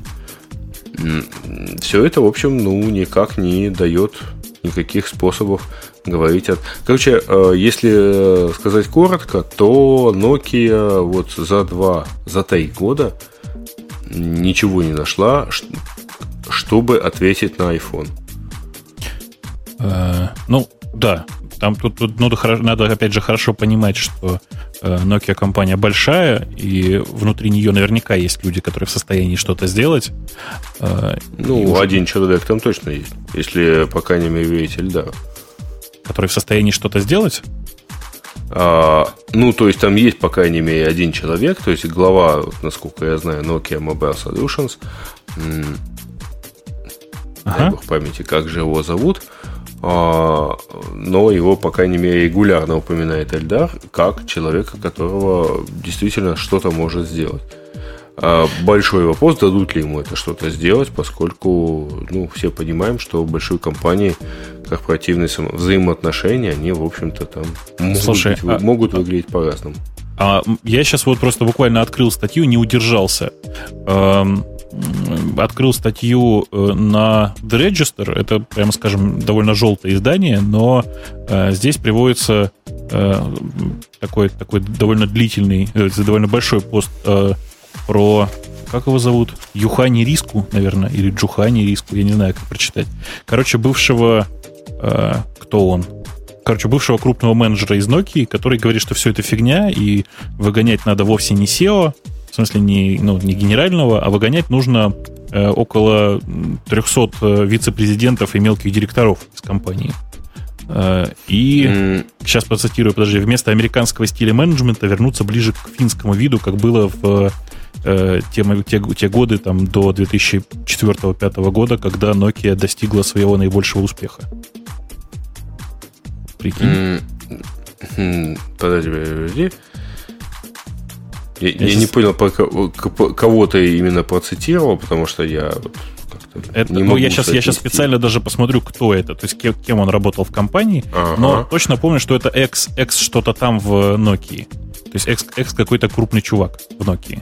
Вот как-то Ну, так. в действительности, да, в действительности э, на данный момент там есть, э, э, причем нынешний SEO Nokia Оли Пека Колосов, блин, как сказать эти... Всем тяжело. Колосво. Вот. Но его, его все сокращают как OPK, а, то есть это исполнительный директор нынешний. А, он руководит компанией последние 4 года, и он даже успел в середине прошедшей недели а, рассказать, а, обратиться с каким-то там неким воззванием, а, что типа вот это все спекуляции, это во-первых, а во-вторых, с воззванием к председателю совета директоров, предыдущему исполнительному директору Nokia, Йорма Олила, ну вот как бы призвал его к ответу, так типа, собираются ли они его менять или нет. А пока, в общем, ситуация выглядит очень такой симпатичной, а я нашел тем временем э, вот того, кого там тот же Эльдар считает единственным претендентом на эту на, не знаю, освободиться эта должность или нет, это Анси Ваньоки. Вот, вот как его зовут. Давайте запомним и посмотрим, прав ли будет Эльдар. Ну, я, тем, тем, тем не менее, вот правда тоже считаю, что, э, скорее всего, проблема вовсе не в SEO, а в том, что там очень много людей, которые думают по-старому, думают так, как во времена Симбиона. А, как мы понимаем, Симбион сейчас совсем-совсем э, ну, совсем не то, о чем нужно думать, а думать нужно о, о будущем. И ну, я, я искренне серьезно считаю, что есть прекрасная платформа Migo, которую нужно развивать очень активно. Э, если они сейчас в нее вложатся в достаточной степени, то у них есть все шансы повторить тот успех, который, как мне сейчас видится, будет у Samsung Bada. А, ну, ладно, не буду ничего по Samsung Bada. Пока, потому что еще сам не разобрался. Э, давайте, однако, двинемся дальше, Давайте. потому что э, есть еще другие темы. В частности, Димка ZZZ нам сообщает о том, что создается первый в мире пиратский провайдер. Пиратская партия Швеции объявила о планах по созданию первого в мире пиратского интернет-провайдера. У меня есть предложение о создании первого в мире бандитского уголовного розыска, но подозреваю, что юмор не поймут. Ты знаешь, ты, а... прости, ты опоздал. Вообще таких очень много. Таких а других и нету, это я понимаю, но тем не менее. А, так вот, речь идет о Pirate ISP, который который, внимание, обеспечит своих пользователей полной анонимностью, защитит от преследования антипиратских организаций и поможет финансировать деятельность партии. Все одновременно. А кроме этого, отметил глава Pirate ISP, этот провайдер предоставит своим пользователям максимально возможную конфиденциальность. Все клиенты Pirate ISP смогут выходить в сеть полностью анонимно. А подскажите, пожалуйста, а вот это же правда те же самые люди, которые две недели назад э, потеряли всю свою базу, всех Mm-mm. М-м. своих 4 миллионов Нет, нет, это, это, это другие люди, совершенно никак не связанные. То есть это не Pirate Bay это просто представители э, пиратской партии э, в Швеции. Подожди, но они собирались э, серверы Pirate Bay поставить чуть ли не там, не в здании шведского парламента. А, нет. Ну, то есть это, это, это, это никак не связанные вещи, я, насколько я понимаю. По крайней мере, насколько я читал. Это просто совершенно разные люди.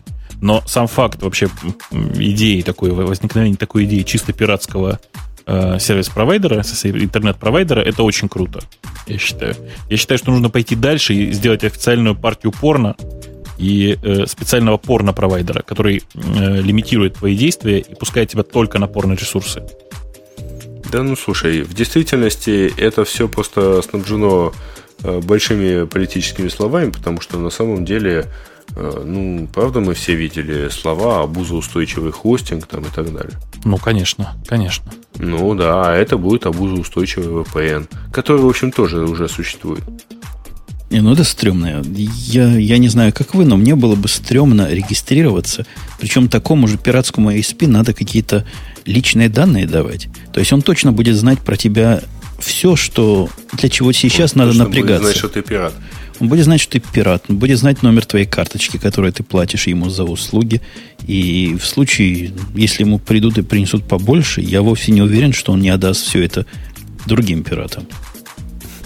И мне вспоминается очень старая история, когда на одном из больших там рунетовских мероприятий а, ребята пытались показать, как все это плохо, почтовый спам, и вытащили, ну, это была на самом деле инсценировка, и показали такого вот представителя спамера. Он вышел в кепочке, там одел темные очки и рассказывал, что ну да, мы спамеры, мы там помогаем людям э, развивать свой бизнес и все такое прочее.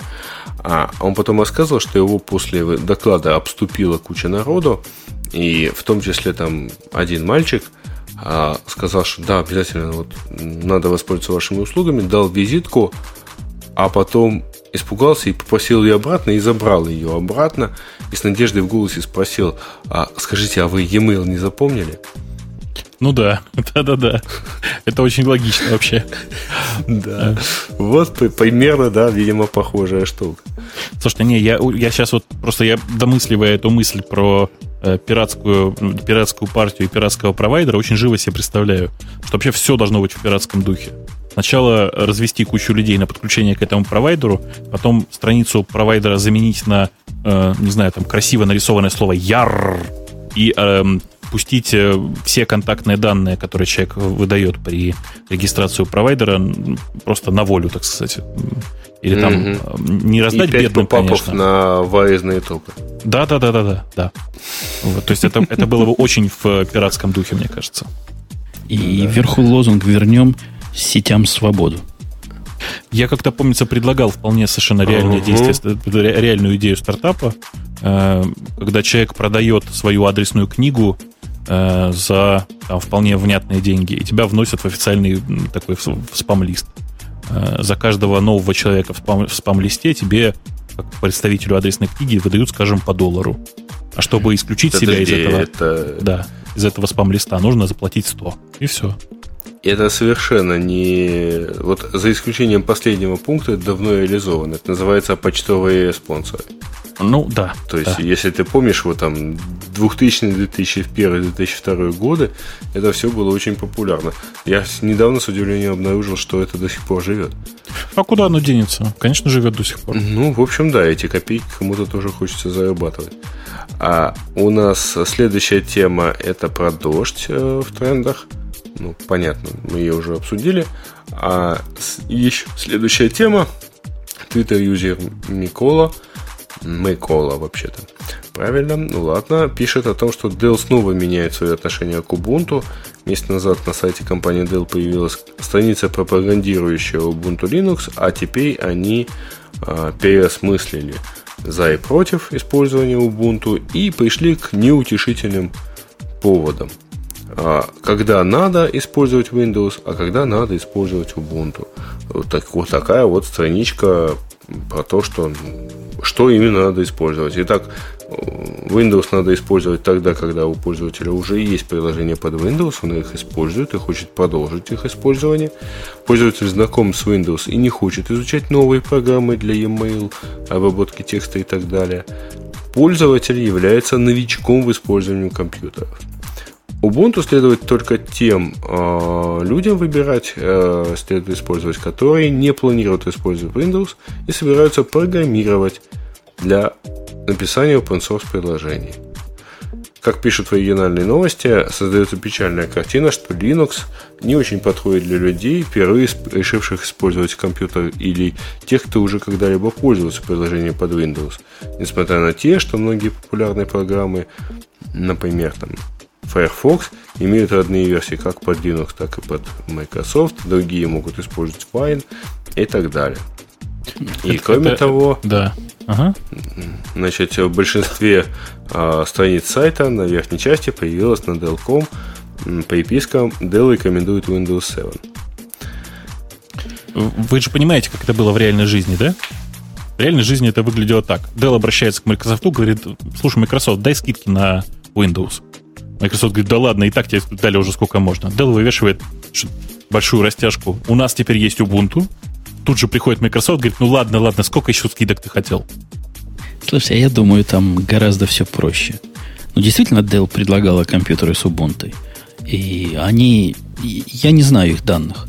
Но я могу себе только представить то мизерное количество компьютеров, которые они с Ubuntu продали. Теперь надо из, этого, из этой дыры, из этой ямы как-то выходить и сохраняя при этом хорошую мину. Но вот они так и выходят. Я думаю, что у них есть другая забота. Эта забота выглядит как саппорт этих пользователей, которым они продали ту же самую Ubuntu. Кстати говоря, по-моему, совершенно не секреты. Где-то были данные по поводу того, что вот все эти нетбуки типа э, Asus, Acer, ну то есть EPC, Acer Inspire и так далее, э, Aspire, то есть что они, в общем-то, ну, там какая-то совершенно мизерная доля действительно продалась Linux, а в остальных случаях пользователи все равно выбирали Windows XP. Не идеальную, но тем не менее. А, то есть э, это, ну вот правда, пользователи не очень хотят заниматься использованием других, и В действительности все рассказы, которые слышал я про то, что да, у нас там типа секретарши поставили Ubuntu, и она там страшно довольна, это все слышно от э, от кого? От тех, кто это От сисадминов? Не, не, не, от сисадминов, которые это поставили и которые обеспечивают саппорт.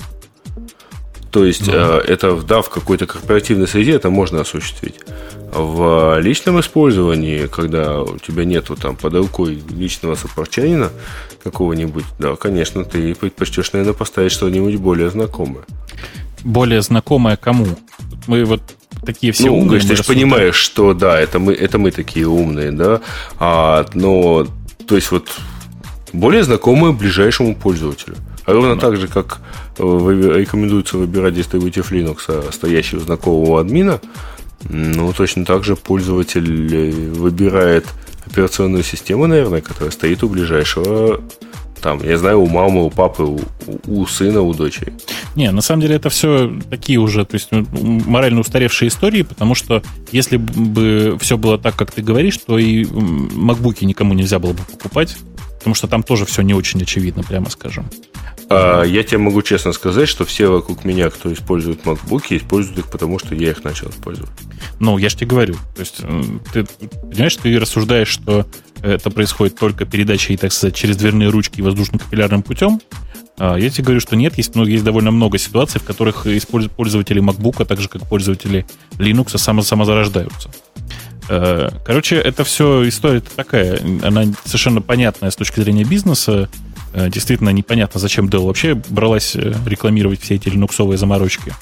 Эм, при этом я не очень понимаю сейчас их позицию по поводу того, что... Ну, то есть я не очень понимаю позицию по очернению Linux, давайте так скажем. Потому что выглядит это, очевидно, как очернение. В общем, предлагаю выразить Делу словесное порицание и не париться. Порицаем. И не паримся. Рицаем, да, рицаем. Да. Хотя справедливости а... ради, ну что-то же в этом же есть. Но когда ко мне приходит человек, который хотел, хотел уйти от Windows, он наслушался меня.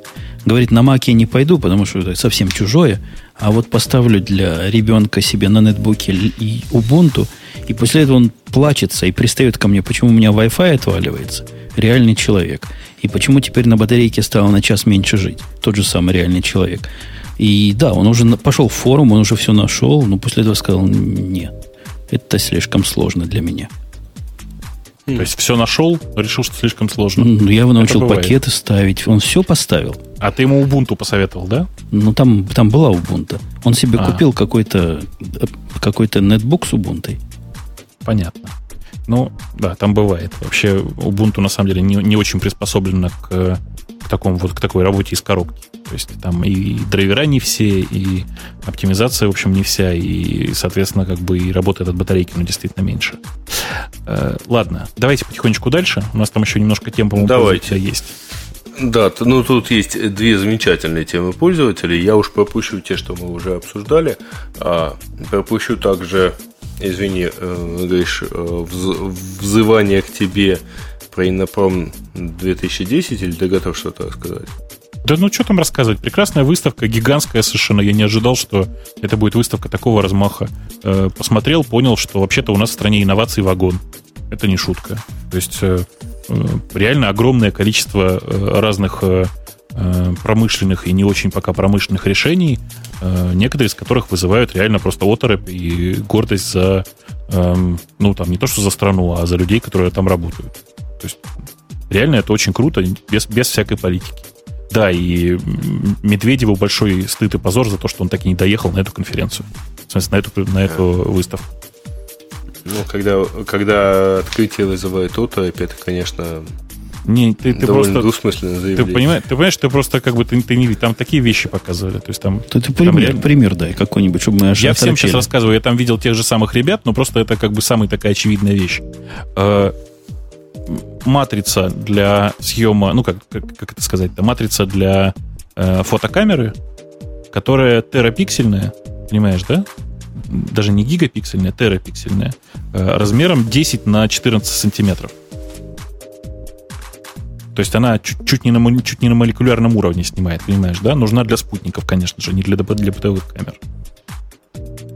А бытовую тоже. Это я просто задумался, какого размера должна была быть бытовая камера для этого.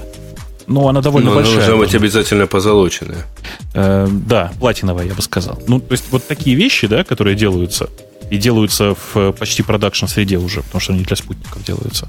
Это просто реально очень круто. Вот. Ну и там понятно, что там были, было и некоторое количество сайтов и сайтиков, которые тоже презентовались, и были всякие инфраструктурные вещи, которые очень презентовались. Вообще просто гигантская выставка, я был очень удивлен. Размахом, размахом, конечно. Короче, инновации. Инновации. А что-нибудь для простых людей? Вот чтобы я пошел завтра в магазин, или, как у вас говорят, в магаз, и купил бы. Ты понимаешь, я обнаружил я... бы, что у тебя нет ни одного телефона без ГЛОНАССа. Вот, То есть вообще нет телефона. Там про, про ГЛОНАСС, кстати, я там не видел вообще ничего. А, я не очень смотрел на бытовые там всякие вещи. Они там были, но я на них не очень смотрел. Мне гораздо интереснее было как раз вот такое что-то масштабное, такое прямо ух, впечатляющее. Собственно, этот самый фильм в 3D, сделанный на Свердловской киностудии, я там тоже видел. Я тоже видел там именно, на, на Инопроме. Ну, давайте пойдем дальше, потому что следующие две новости у меня вызывают, вот знаешь, говоришь, там, любимый тег наших общих знакомых внезапно. Да-да-да. Да. Ага. Внезапно ВКонтакте обнаружили нелицензионное видео. Офигеть, наверное, сколько же его искали там.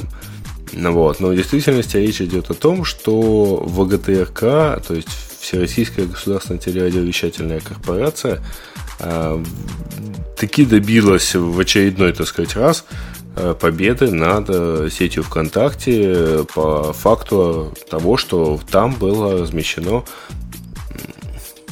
там было замечено нелицензионное видео, то есть, в частности, э, фильмы, фильм «Остров». Вот это то, что я помню. Угу. Значит, там, кажется, еще что-то было размещено. И вот э, очередной суд присудил, что сеть ВКонтакте должна выплатить 1 миллион рублей э, ВГТРК, причем ВГТРК при этом становится в очень благородную позу и говорит, что, в общем, денег им не нужно, а, и они на эту сумму, если они ее получат, тут же закажут рекламу в самой ВКонтакте своих услуг. Ну, в общем, довольно красивая ситуация, конечно.